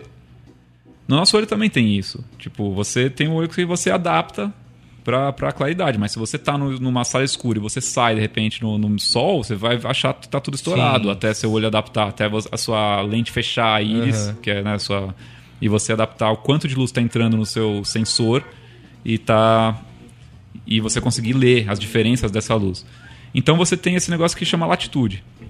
E, em geral, o mundo tem mais latitude do que uma câmera consegue registrar. O olho é uma câmera muito boa nesse aspecto. Então, tipo, muitas vezes você tem que falsear, você tem que iluminar o que é escuro para ele não ficar tão preto. Ou você tem que cortar o que é claro para ele não ficar estourado. Né? Você tem que fazer esse e algumas câmeras conseguem é, estourar de uma maneira mais bonita, mais suave, mais natural, e outras estouram de uma maneira Mais bruta. mais Sim. bruta, mais escrotona, tipo aquelas câmeras de vídeo beta que a gente tá acostumado a ver, que fica um negócio meio amarelo na pele da pessoa e tal. Então, e aí. Então tem. Hoje em dia tem umas câmeras que tem muita latitude também, que estão saindo agora.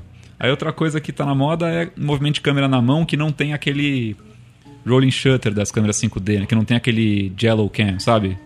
Acho que você já pegou uma 5D. Você já filmou alguma coisa com uma 5D na mão, com uma lente com 85, com uma 50, com uma lente mais mais teleobjetiva, assim, e você, a, tremida, a tremia demais, e a tremida não é uma tremida natural, uma tremida meio que a imagem dá uma... Sabe? Isso é uma, é uma questão do, do sensor, do jeito como o sensor registra cada... Porque o sensor não registra o filme inteiro ao mesmo tempo, ele vai linha por linha. Então, no que ele está indo linha por linha, às vezes você pode dar uma diferença de, de tempo. Enfim, sem, sem querer Sim. Ele acaba criando. detalhes. Tem uma estética meio. Entendi. Então, Olha, uma câmera que o sensor registra tudo ao mesmo tempo, hoje em dia, dá um movimento muito mais orgânico, muito mais parecido com o cinema. Então, também é a nova moda. Você tem uma câmera que não tem rolling shutter, que tem um shutter global. Enfim, você tem. Sempre vai ter a moda que é uma coisa que não tem. Depois desse Braincast, meu, que o Mercado Livre vai vender de 5D usada é. Eu quero como latitude de highlight. Isso. Ó, eu tenho. Cara, várias perguntas. Um bom mas- nome pra um blog. Isso. Por exemplo, eu, eu nunca fui muito fã de 3D, o Saulo também não era. Eu assisti filme 3D, sempre opto por não assistir filme 3D. E, e ainda mais depois de. Eu não sei onde que eu li isso de falar que o 3D ele, ele meio que estraga a fotografia de um filme. É verdade isso? Dizer que quando você está assistindo um filme em 3D com óculos, você não, não consegue realmente observar a fotografia do filme? Olha, eu, pra ser bem honesto, eu também não sou muito fã e eu acabei não assistindo os filmes que falam que são os melhores, que é A Vida de Pi e o, Sim. e o Hugo Cabreu, eu não assisti em 3D. Eu assisti na televisão. Enfim, desculpa aí. Foi mal. Foi mal, gente. Mas. é, Os Vingadores é um dos melhores. Dos melhores. Eu guardei uma mijadinha pros Vingadores hoje, mas já já eu vou soltar. Mas eu acho, eu acho que o 3 eu, eu também não, não me acostumei ao 3D. Eu acho que não vai. É, enfim, é uma, é uma linguagem interessante. Não, acho que não vai ser o cinema inteiro que vai virar 3D, Sim. né? Acho que já, já existe há muito tempo e não, Sim, exato. nunca virou. Não, e dá pra perceber pela, porque assim, não tem. É, é, são poucos filmes que você é obrigado a assistir em 3D, porque os grandes blockbusters em 3D sempre tem uma versão, algumas salas de cinema que, que não estão passando em 3D, porque eles Sim, sabem sim. que tem gente que não gosta, entendeu? Então já dá, dá pra ver que não é uma coisa que é unânime, né? É, eu tenho. Eu não, não- também não, não sou super Aí fisiologicamente adaptado ao 3D. falar quais são os que a gente pode falar que são os principais nomes, os principais cinematógrafos de hoje em dia. Nossa, eu assim. vou. Dificílimo. Letra A. Usa, dá uma Wikipedia, dá um MDB aí. Não, eu peguei aqui, por exemplo, os grandes, os atuais, né? A gente tem, por exemplo, lá, pegando, a gente comentou bastante sobre o Oscar, né? E falou dos indicados de fotografia. Esse ano ganhou a Vida de Pi, que é o Cláudio Miranda. Mas tem um cara que nunca Cláudio ganhou. Miranda. É, Cláudio Miranda. brasileiro?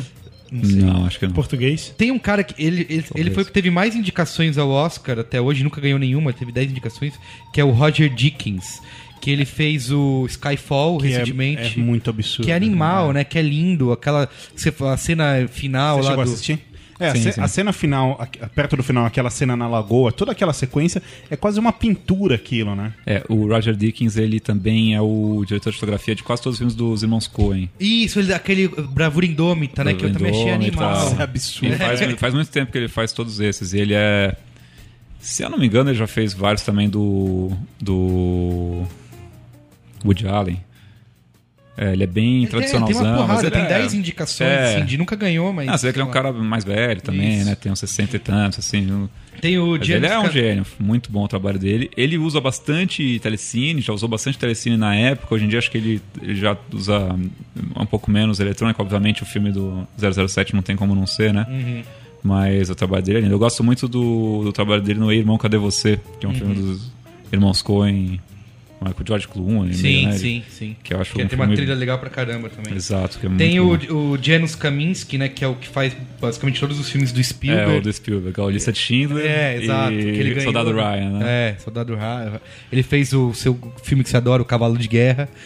Não, não, é, não é, é o seguinte, o Merigo tá falando isso porque eu tentei ver esse filme três vezes e eu ainda não consegui chegar no fim, assim, porque sempre em 40, 50% do filme eu falo, não, sério, para, não dá.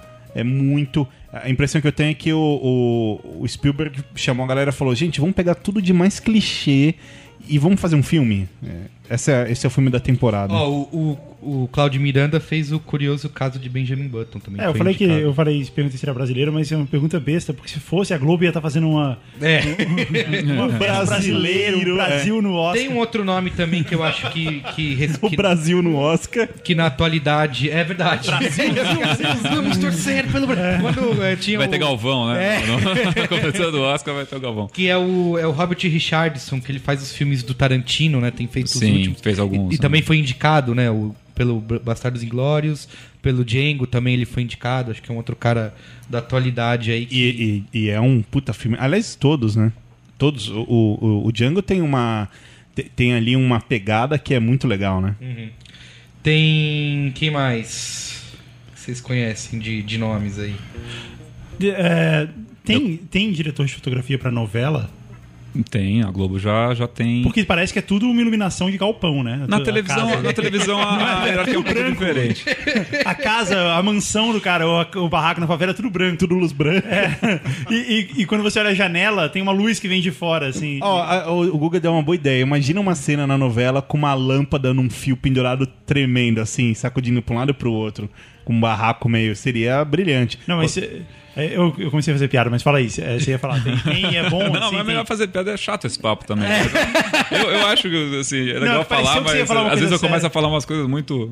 É, que- parecia que você fala Não, de um amigo cara, seu, assim. Não, não, na novela é é um pouco mais, é um pouco mais, a hierarquia é um pouco diferente, assim, né? É, acho que acontece também, como, enfim, muito da estrutura é da, do canal e é fixa, e o, o estúdio funciona quinta e sexta para um programa, sábado para o outro, e para uma novela faz um negócio, depois faz um negócio de outra novela. Então você tem equipe de iluminação, equipe de câmera, não tem um mastermind por trás disso, quer dizer, o iluminador ilumina, o câmera filma, e eles não se comunicam assim super. E tá tudo certo. No máximo você grita ali, ah, joga mais, taca mais luz aí na cara do. do fulano. Tim ah, Maia, beleza.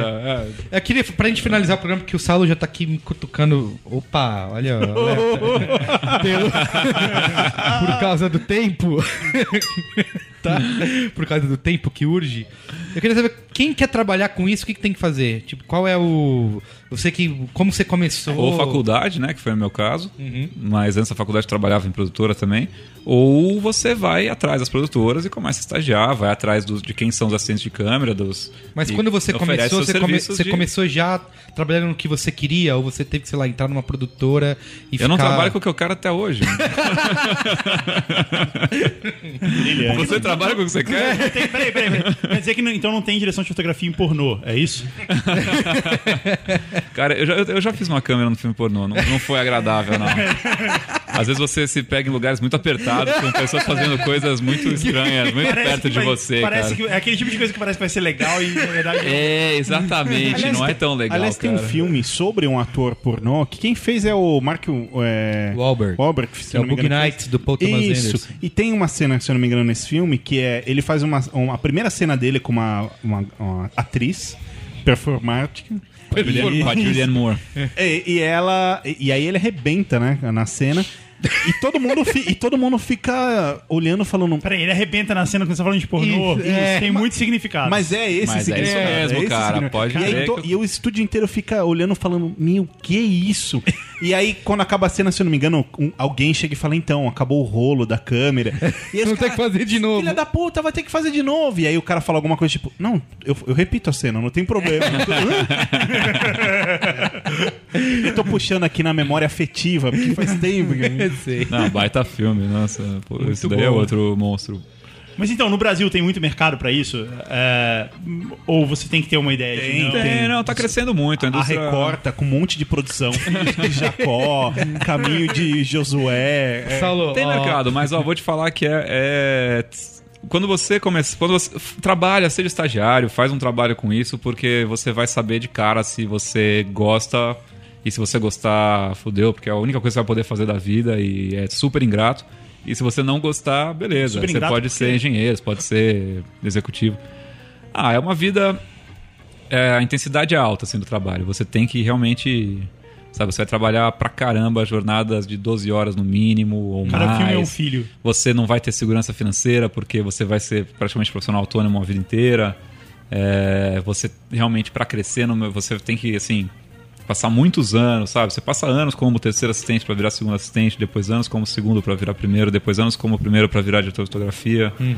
E é, uma, é, um, é um caminho longo aí que, assim, você tem que gostar muito do esquema e é um esquema legal, altas emoções, mas também estressante, né? Sim. Eu, quando era mais novo, estagiário, tinha uns 19 anos e fazia, fazia uns filmes grandes, assim.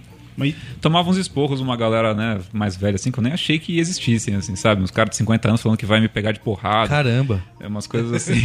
Ah, isso, é já igual, isso, é igual, isso é igual publicitário, cada hora É, é tipo, é tipo publicidade, mas sem o dinheiro, cara. Esse é o CLT, entendeu? Tipo, é, é um- é um pouco problemático, mas também tem as vantagens que, né, sei lá, também é mais livre um pouco, né? Você, no fundo, tem essa coisa muito legal de você trabalhar, não trabalhar na mesma agência todo dia, ou no escritório todo dia. É, porque assim, a gente, a gente citou aqui os nomes desses caras. Eu acho que uma diferença que é, que quando você pega esses caras, essa meia dúzia de nomes do cinema aí, é que esses caras já são, ah, é o cara é o artista, então vamos chamar o fulano que vai fazer. E, e na- no dia a dia, né, no Eu trabalho. conheci um, eu, eu, numa das semanas ABC, eu fiquei com um, um diretor de fotografia que chama. Eu não vou lembrar o nome dele agora, e, mas tudo bem, ele não vai estar ouvindo. porque ele é australiano. Ele chama Don McAlpine. A gente tem ouvintes da Nova Zelândia. Ele, ele fez. ele fez um- um- alguns filmes que vocês vão conhecer, tipo Mulan Rouge. Aham. Aquele que o, o Romeo e Julieta com o DiCaprio, Sim, né? sim. Que são Todos todos esse com o Baz diretor. Luhrmann, que esse né? diretor que fez agora é o, Sim, é o o, Baz Luhrmann, né? é o, o Grand Gatsby, né? É, o Grande Gatsby. Ele deve ter feito se bobear. Mas ele também fez algumas produções interessantes, como O Primeiro Predador. Assim, ele é um cara que rodou bastante. Ele é bem velhinho. Ele, tem, ele fez muito filme mesmo, assim. E ele tem umas histórias ótimas do Primeiro Predador que depois eu outro dia eu conto. Mas, né, enfim, ele é um cara totalmente, né, A-list que chamam, né? Sim. Esse cara, pra trabalhar durante um filme, que já vai trabalhar uns seis meses, ele cobra um pouco mais que um milhão de dólares Caramba. como cachê. Quer dizer, nós já estamos falando aí de pessoas que, assim, Sim. Você provavelmente não vai ser uma delas, você que está nos ouvindo. Eu também não. Mas. Mas. Você tava aí se empolgando. Isso, exatamente. Então, quando a gente fala do Oscar, né, desses caras, a gente tá falando da realeza do mundo contemporâneo. Quer Lógico. dizer, você- enfim, nem todo mundo aqui vai virar príncipe ou princesa, né, ou, ou nobre. Mas, por- gente vai- mas assim, uma pergunta que. Tudo bem, eu, eu concordo com isso, mas que, que, como que um cara pode fazer pra destacar? Sei lá, imagina se o Cláudio Miranda. Não, não, é, não, não, não me vejo, não, não, não leve a mal, é legal. Você, você não precisa ganhar um Oscar pra ser realizado, Lógico, né? lógico. Assim, é você. Cara, pra se destacar, você pode. Provavelmente você vai começar a fazer publicidade, né? Ou televisão, mas em algum momento vai ter publicidade, porque realmente é onde É o que paga as onde paga melhor e é onde você tem também espaço para trabalhar do jeito certo, né? Com o dinheiro, com o equipamento correto. É, com as maiores produções, com as melhores equipes de produção. Uhum. Então também isso te dá muita liberdade. Porque é difícil. Você fala fotografa aí, mas você tá num lugar, numa locação que ninguém sabe, que você tá sem autorização, ou que a rua não tá fechada, você não pode virar a câmera pra lugar nenhum porque tá tudo horrível, porque não tem direção de arte. Então, Ou a às- às propaganda é vezes, com a Regina realmente- Casé. Então, cara. assim, às vezes realmente você está muito limitado. E a, a publici- a publicidade te permite também trabalhar menos limitado e poder descobrir quais são, qual é o seu estilo, quais são as coisas que você gosta. É, criar um repertório de soluções que vai ser o que vai te salvar no dia a dia, né? E, mais cedo ou mais tarde você vai acabar passando pela publicidade desse jeito. E é muito confortável para o fotógrafo na publicidade, na verdade, porque os cachês são muito respeitados, os sindicatos são muito bons e organizados. Então, Cara, é o cara que menos trabalha, né? Se você pensar em horas assim pro filme e ganha muito bem. Quer dizer, é, muitas vezes ele vai. Cidade, olha só. Quer dizer, diretor, porque eu hoje em dia eu dirijo muito mais que fotógrafo, né? O diretor sofre muito mais, quer dizer, ele vai em todas as reuniões de agência, ele muda tudo, ele vai editar o negócio 40 mil vezes, ele vai ser realmente o pai daquele filme por muito tempo. Enquanto o fotógrafo foi em duas reuniões, foi lá numa diária de filmagem e se, se alguma coisa deu errado tem que filmar de novo, pagam de novo. Quer dizer, não Falou tem assim, a gente erro, tem né? que acabar, mas assim, mais- só mais uma coisa. Vai embora, filho. Quem vai fazer a edição é o senhor. hein? Você falou que você trabalhou, que hoje você trabalha muito mais como diretor do que como diretor de fotografia. O cara, para ser diretor, ele precisa ter sido diretor de fotografia, ele tem que entender. Ou de arte. Ou de arte, ou ele pode simplesmente, ah, eu sou diretor e pronto. Não, acho que dá pra ter pai rico também e resolve Ah, bem, né? Tem um banco, né? Tem um banco. Mas não, mas tem que conhecer tudo. O diretor tem que saber toda a área, toda.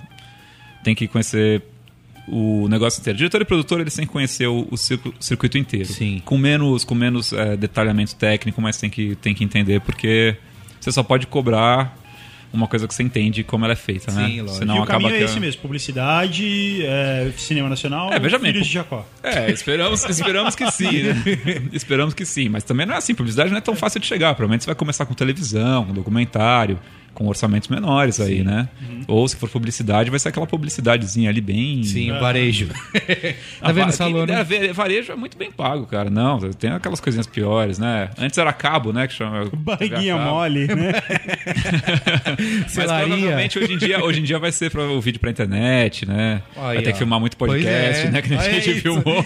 Isso, é filmar Brincast, Salô. É, O Júlio é um dire- um diretor renomado, daqui a pouco tá em Hollywood e ele já dirigiu Brincast. É, eu paguei, eu paguei minhas, minhas dívidas lá, né? Dirigiu gordinhos, alavanca carreiras. gordinhos em HD. Não fica mais aqui pro so, pra esse lado pro sofá não, Isso. não virar Vocês tanto. podem se abraçar, porque na, Não, mas nessa assim, lente mas 2. eu, eu, eu não quero. Não, porque se eu, senão eu vou, parece que eu sou um baita snob, né? Que só trabalho com orçamentos milionários e que. Né, quem me dera se eu fosse, mas Que eu no não caso sou. do eu não posso- eu não, não tinha É, eu- não, eu ainda, ainda não sou tão bem sucedido, não tenho direito de, de ser tão snob, né? Também tem a questão que a, a tecnologia mudou muito.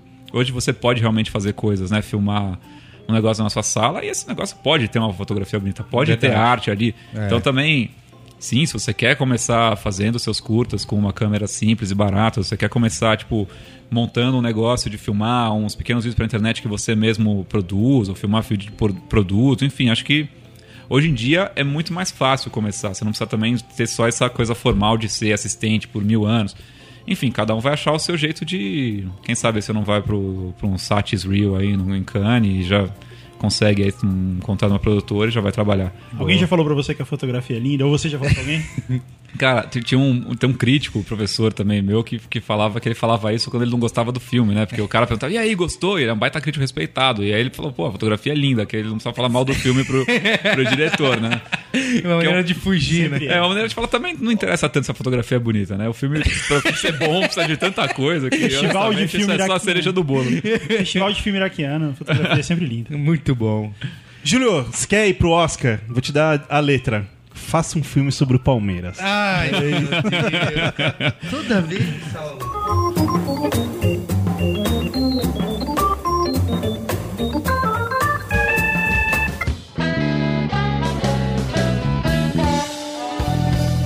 Qual é a boa? Qual é a boa? Saulo Milete, Senhor, tudo bem? tudo ótimo. Eu acho que o, o Saulo já te perdoou, Guga, porque você, durante o programa, você... Deixa ele falar. É, qual é a boa? Quem quer começar? Ó, Você- ó, ó a mãozinha aqui, ó. O amigo ouvinte, ó. Você tem quantas? Qual é a... Quando o Saulo faz Qual isso é a com a mãozinha, boa? que ele vai falar Eu mal de tenho- alguma eu coisa. tenho uma. Uma, então deixa eu começar, porque aí eu, uma, numa da, como É sempre. você vai falar a minha Isso, qual é a boa. isso, Você vai exato, roubar a minha qual é a Não, boa. eu tenho, rapidinho. A parte da, da minha, do meu qual é a boa é. Eu terminei de assistir a última temporada, que é a oitava de How I Met Your Mother. Que. Que quando, finalmente. Você nunca viu, você É- não sabe é o que você tá chato, falando. Não é né? chato, é divertido. É, não, tem muita coisa ruim. Eu tava até falando isso outro dia com o Yasuda, né? Que a série tem. As três, quatro primeiras temporadas são muito boas, muito legais. Depois dá várias caídas, porque eles vão enrolando, porque, como eu já falei aqui outras vezes. É, O cara, é ele contando pro filho dele como conheceu a mãe e até hoje não revelou a mãe. Nessa última temporada, finalmente mostrou quem é a mãe. Mostrou a cara delas. Então, a cara delas não, a cara dela. Então fica enrolando muito. E essa última temporada é a mesma coisa. Tem vários episódios, ah, que enrolação. Mas, cara, é, é, é Mas tiveram, tiveram vários episódios do nível da- das primeiras. assim, Isso, vários exatamente. Mas o escopo da exatamente. série é o cara Ah, você tá contando pro filho como Pros ele conheceu. Mas eu não imaginava que How I Met Your Mother era isso, sabia? Nossa, é que eu limitado, achava que era sabe? zumbi, mas, assim. Ó, mas sabe, eu tava assistindo com a, com a Ju, ela falou, ai, mas essa série tá enrolando, não sei o quê. Mas sabe que a gente sempre falou de Lost? Ah, que tem gente que não gostou do final e fala, ai, perdi seis anos da minha vida. Cara, mas o que você se divertiu ali no meio? É, eu uso isso com o How I Met Your Mother.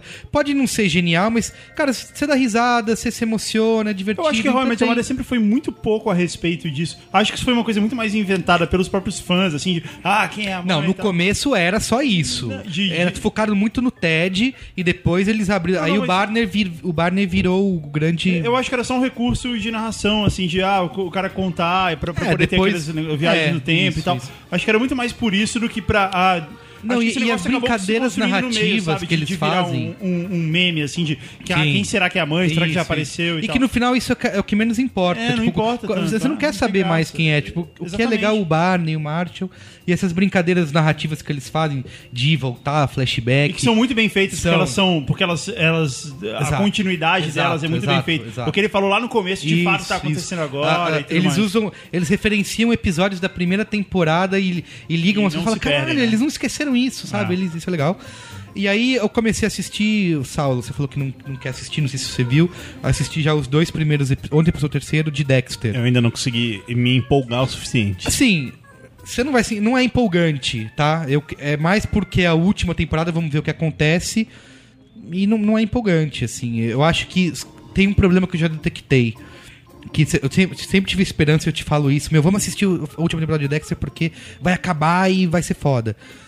Que já, já dá, nesses dois primeiros episódios que eu vi, que eles continuam sacais, assim, sabe? De fi- você consegue prever o que vai acontecer. Falar, ah, tá bom, ele tá fazendo isso porque vai. Dexter, eu confesso pra vocês que chegou num nível pra mim que isso é sério, assim, se, sei lá, no quinto episódio, ele ia arrancar uma máscara da cara, assim, e falar, ó, na Tipo, verdade... Missão Impossível. Isso, isso. Na verdade, sou Tom Cruise. Não, na, na verdade... Final Scooby-Doo. Isso.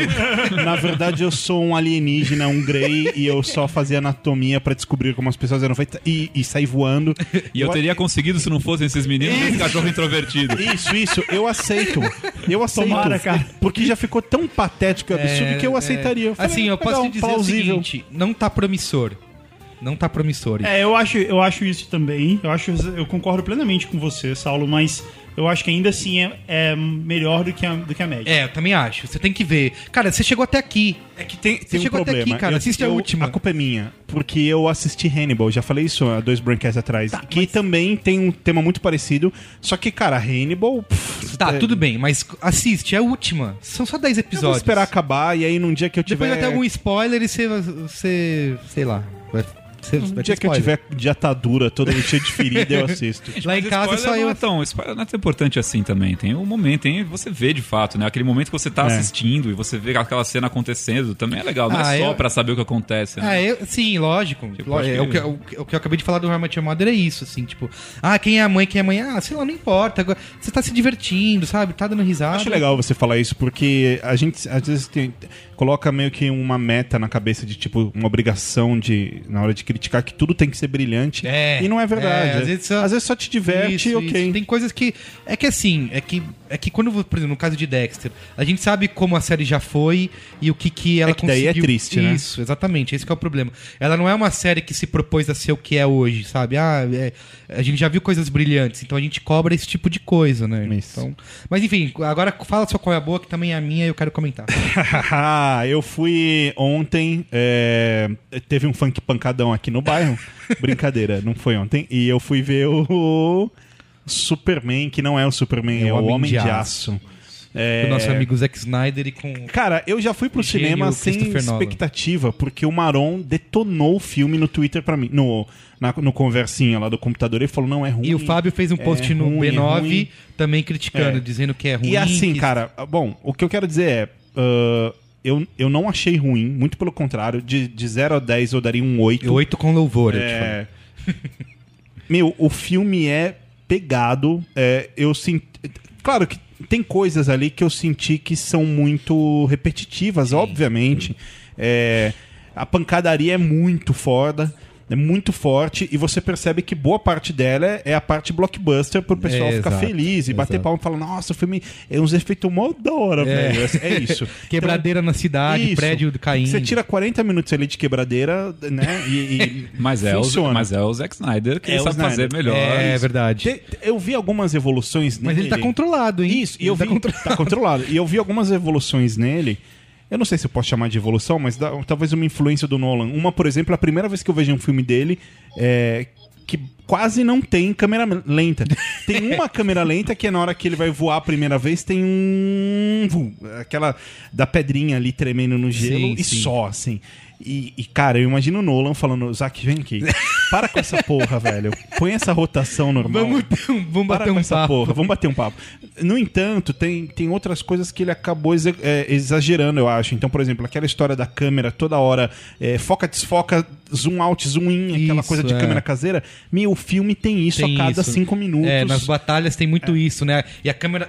Não dá pra você entender se, se é câmera, se é efeito. Isso, isso, isso. é Mas assim, aí eu tô falando da parte técnica. Falando do filme, eu achei muito, particularmente, achei muito legal que o, o fato do Nolan ter ac- aceitado a produção desse filme fazendo um Superman do zero, então ele não faz nenhuma referência praticamente ao, ao começo. Sim, eu a- acho que a trilogia original, né? Porque Isso. o filme de 2006 do Brian Singer, que todo mundo odeia, e eu acho que é, é exagerado, não é tão ruim assim, é uma homenagem ao, aos- à trilogia original, sem dúvida, né? sem É dúvida. uma homenagem. Cara, Tá- a tá parte de. Krypton e etc, isso é foda. É foda, Foi animal. contado de um jeito Isso, impressionante. O Russell Crowe, O acho Russell que Crowe o fez um Marlon papel- Brando ali dá um, dá, é. um, dá um jogo, É, né? ele, o Russell Crowe fez um papel muito, muito, muito superior, assim. É, mas calma Pra lá, média- né? não, pra média Russell dele- Crowe, pra Marlon Brando, calma Não, lá. Não. Vamos ver que, tipo, o ápice da carreira do Marlon. Brando não é o super-homem. Não, tá, não, não, não, mas, mas a, comparação é pro Marlon Brando Isso, do, personagem. do personagem. E que eu acho foda. Eu, eu Isso. adoro o Marlon Brando Joel, porque, cara, só a narração que ele faz. Já é foda. Já é foda, ele não precisa mais nada. Mas o Russell Crowe fez um trabalho Fez. nesse porque outros fudeu, né? Mas ne- nesse nível muito bom. É, eu achei que o, o ator que faz o Super-Homem, ele virou piada em Hollywood, né? O Porque Henry Cavill. é, né, porque ele fez é, teste pra ser o 007, perdeu pro Daniel Craig, que Ah, é é? um cara mais velho, é. Aí ele falou, não, vou fazer outro papel. Daí ele fez um teste pra ser o Batman do Nolan. Aí ele perdeu pro, pro Bale.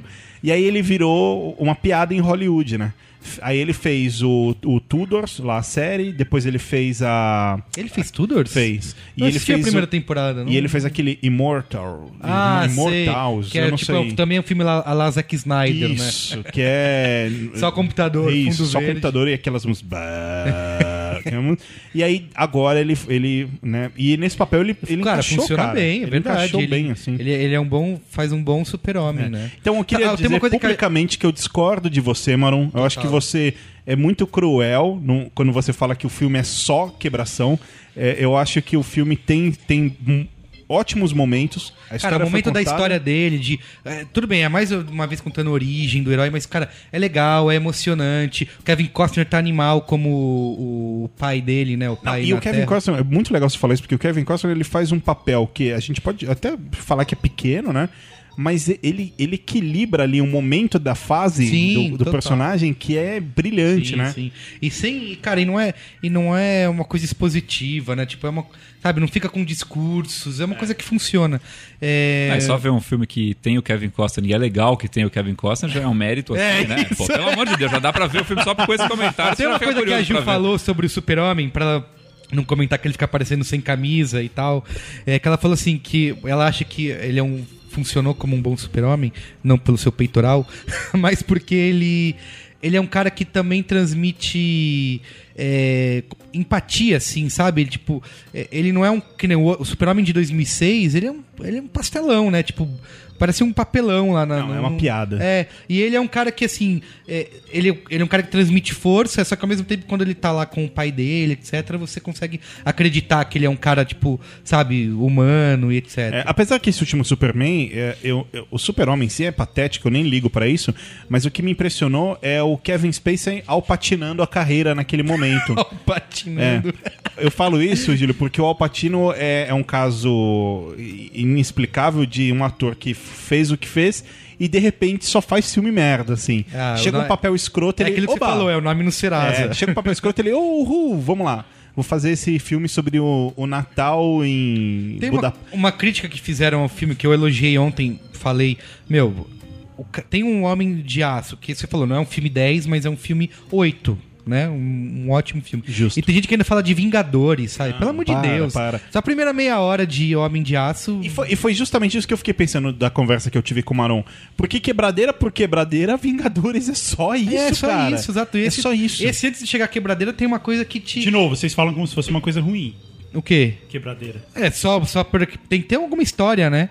Tem que ter um. Você tem que se envolver com aquilo. Você fica É, não só- basta ter um freaking porta-aviões que É, voa. exato, exato. Tem um porta-aviões gigante, você fica lá, ah, legal, agora vamos se, são, Vocês se não tiveram bater. infância, cara. Ah, não, que é claro, isso, cara. não significa Esse, que Super-Homem- você vai ver. É, Tem tudo isso e ao mesmo tempo é um filme com, Então, mas, com uma mas- substância. Mas exagera, de fato. Isso, isso que eu ia te falar. Ontem, aí quando eu falei isso, tem uns caras que falam, é, você tá trolando, não sei o quê. O cara falou que o super-homem parece o Dragon Ball, sabe? Que fica um jogando o outro pra um lado. De Kamen- novo, falando como se fosse uma coisa ruim. Não fui eu que Eu não, falei. entendo, eu não entendo vocês, cara. Vocês falam das melhores coisas como se fossem coisas ruins. Essa quebradeira, parece Dragon Ball. Tem Eu o não fui Nicolas a- Cage. Não fui... Muito bom. Então é isso. Que, Júlio, tem uma coia boa aí? Ah, eu, olha, saiu é, é, é, né, nos- nas redes sociais aí, Nas há pouco tempo atrás, um, um link com 50 filmes que você provavelmente nunca viu. 50 bons filmes que você provavelmente nunca viu. E eu não sei de onde é, se é México, se é, né, mas, cara, eu eu tô pirando nesse, pra ver essa lista? negócio, porque tem... Não, eu já baixei alguns, já vi alguns. Você, você alugou alguns. É, Não, não, eu baixei, baixei no, nos sites que, que você pode, né, você assina e aí você baixa. Sim, igual a gente, a gente sempre faz assim também. É, é que eu não sei a distinção de streaming, eu considero tudo baixar, entendeu? Isso é, não, a gente é Tipo- super contra. Eu Tá, mesmo é. nunca baixei. não, mas ó, Você já baixou, gente- Menigo? Não, a gente jamais. baixa no site do Blockbuster. Tem, tem, lá tem vários. Por exemplo, tinha um, um filme live action do Rurouni Kenshin, que é um mangá aí famoso aí pra quem é nerd e curte essas coisas. Não, eu não conhecia. E, e eu, eu falei, ah, vou, vou baixar, vou ver, porque falaram que tinha umas cenas legais de ação, de luta de espada, e realmente tem, muito bom. E aí eu baixei já um monte de coisa que tem lá da parte asiática desse negócio, dessa lista, e tinha uma animação sul-coreana que chama Atian Shipak. Boa. Vamos fácil, vamos procurar. Não, é, é- é- é- escreve acho que com dois As e Tá. com três S. Entendi. Então Não, é, eu- ah, Xianti, é, é, é bem complicado. Tá. Mas se você achar essa lista, você vai ver, porque acho que é das únicas animações assim. E é tipo um Akira. Bom, a história mais ou menos é, é sobre o seguinte: num, num futuro próximo, né, não muito mais, mais distante assim. É, não muito próximo. Num futuro meio Akira. Sim. médio próximo. Num futuro meio Akira. De média próxima. Muito bom. É, foi mal, foi mal. No, no ou não, né? É, no, no futuro meio Akira, é, as- a única fonte de energia que ainda existe no mundo é o excremento humano. Legal. Então, Eu gostei dessa, então o governo, quando você nasce, ele insere um chip no seu toba. E cada vez que você né, dá um Japonês cagão, é foda. né? o governo te paga Não é uma barrinha japonês. de doce que é extremamente viciante. É. Então, então pra você, você dar um cagão nos banheiros do governo, nos banheiros públicos, porque cada vez que você dá um cagão, registra lá o seu chip e cai o seu, o seu Juicy Bar, que ele chama, que é um negócio que. Nossa. Então, e, e essa é a sociedade onde se Onde passa se a animação. Pra você ter uma ideia. Que interessante. Que é muito. Parabéns, é bem cara. louca, Parabéns cara. pro Japão, É. Não é Japão, é sul-coreano. Parabéns pra Coreia. Coreia do Sul, cara. Ah, mas, mas cara, mas só podia ser Coreia. Coreia é a Itália da Ásia, né, cara? Eles são os mais divertidos. né?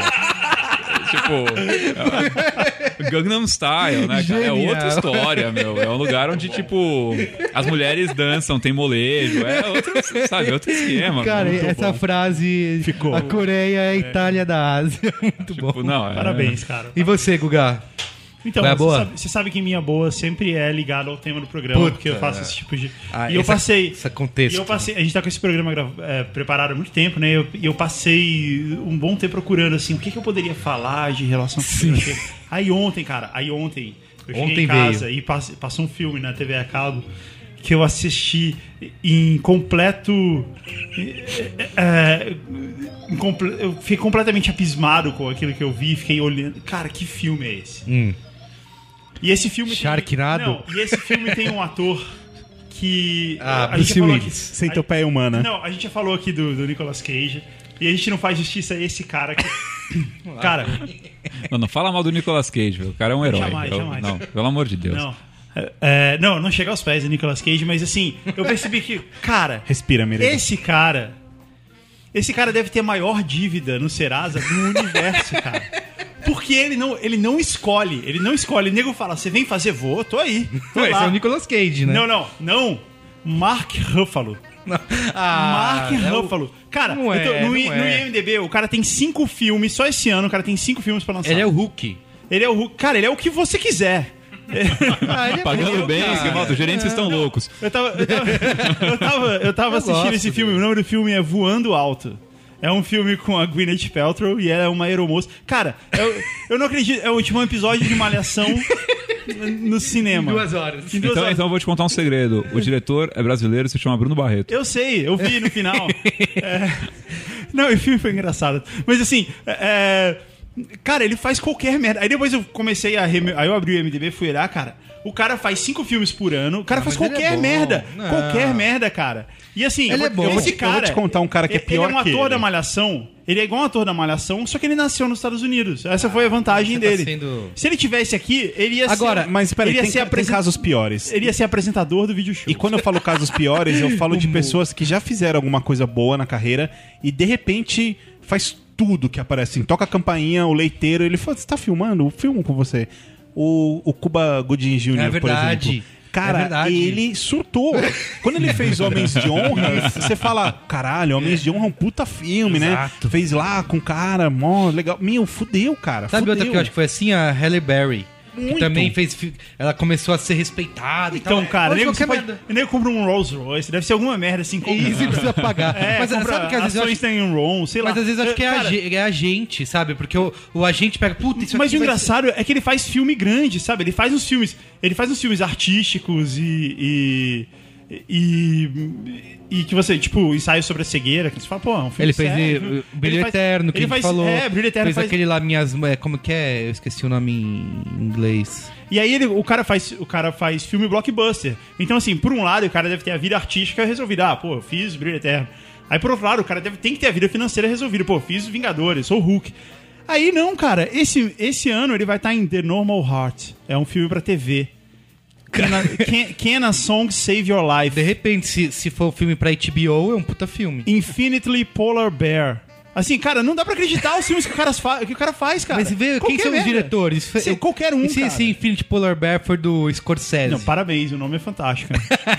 Tá, mas aí qual que é o contexto com o, tema do programa? Porque ele fotografa muito bem. É um muito fotogênico. Teu sorriso lindo. E é com essa. O, o cara, Não, o, cara, não. o cara tem uma paixão pelo Marco Falo e tipo, não, ele não, precisou não. dar tudo isso pra explicar que ele tem tipo uma, É, uma que ele é certa lindo. atração, uma certa, um é- certo bromance ele, ele é um cara bonito. né? É um cara bem apessoado, na, na verdade. Bem apessoado. Ele, se no Brasil, cara, ele ia, ele ia ser um jogador de futebol numa novela. Eu posso falar um negócio? Benício. Eu quero fechar o programa com um pensamento. Ixi, lá vem. Merigo, sabe por quê que pessoas profissionais como o Júlio É. fazem todo esse caminho? Porque ele passa primeiro câmera, ou primeiro assistente de câmera, depois o segundo, depois o terceiro, aí vira diretor de fotografia, aí vira diretor. Sabe por que o Nolan fez isso até chegar em Hollywood? Sabe por que, que o Spielberg fez isso até ganhar Oscar? Sabe por que, que o cinema passou a existir? Por quê? Porque alguém queria pegar alguém. é só por isso. É, é- esse é o Isso resumo move do o mundo, mundo. é. né? Porque isso resume o mundo. Esse é o pensamento que a gente finaliza esse Braincast. Valeu, galera. Júlio, obrigado, meu. Pô, obrigado aí por, Por- ter... Por nós, a gente ficava aqui mais três horas. Mas Adeus. A galera vai matar a gente. Beijo do gordo.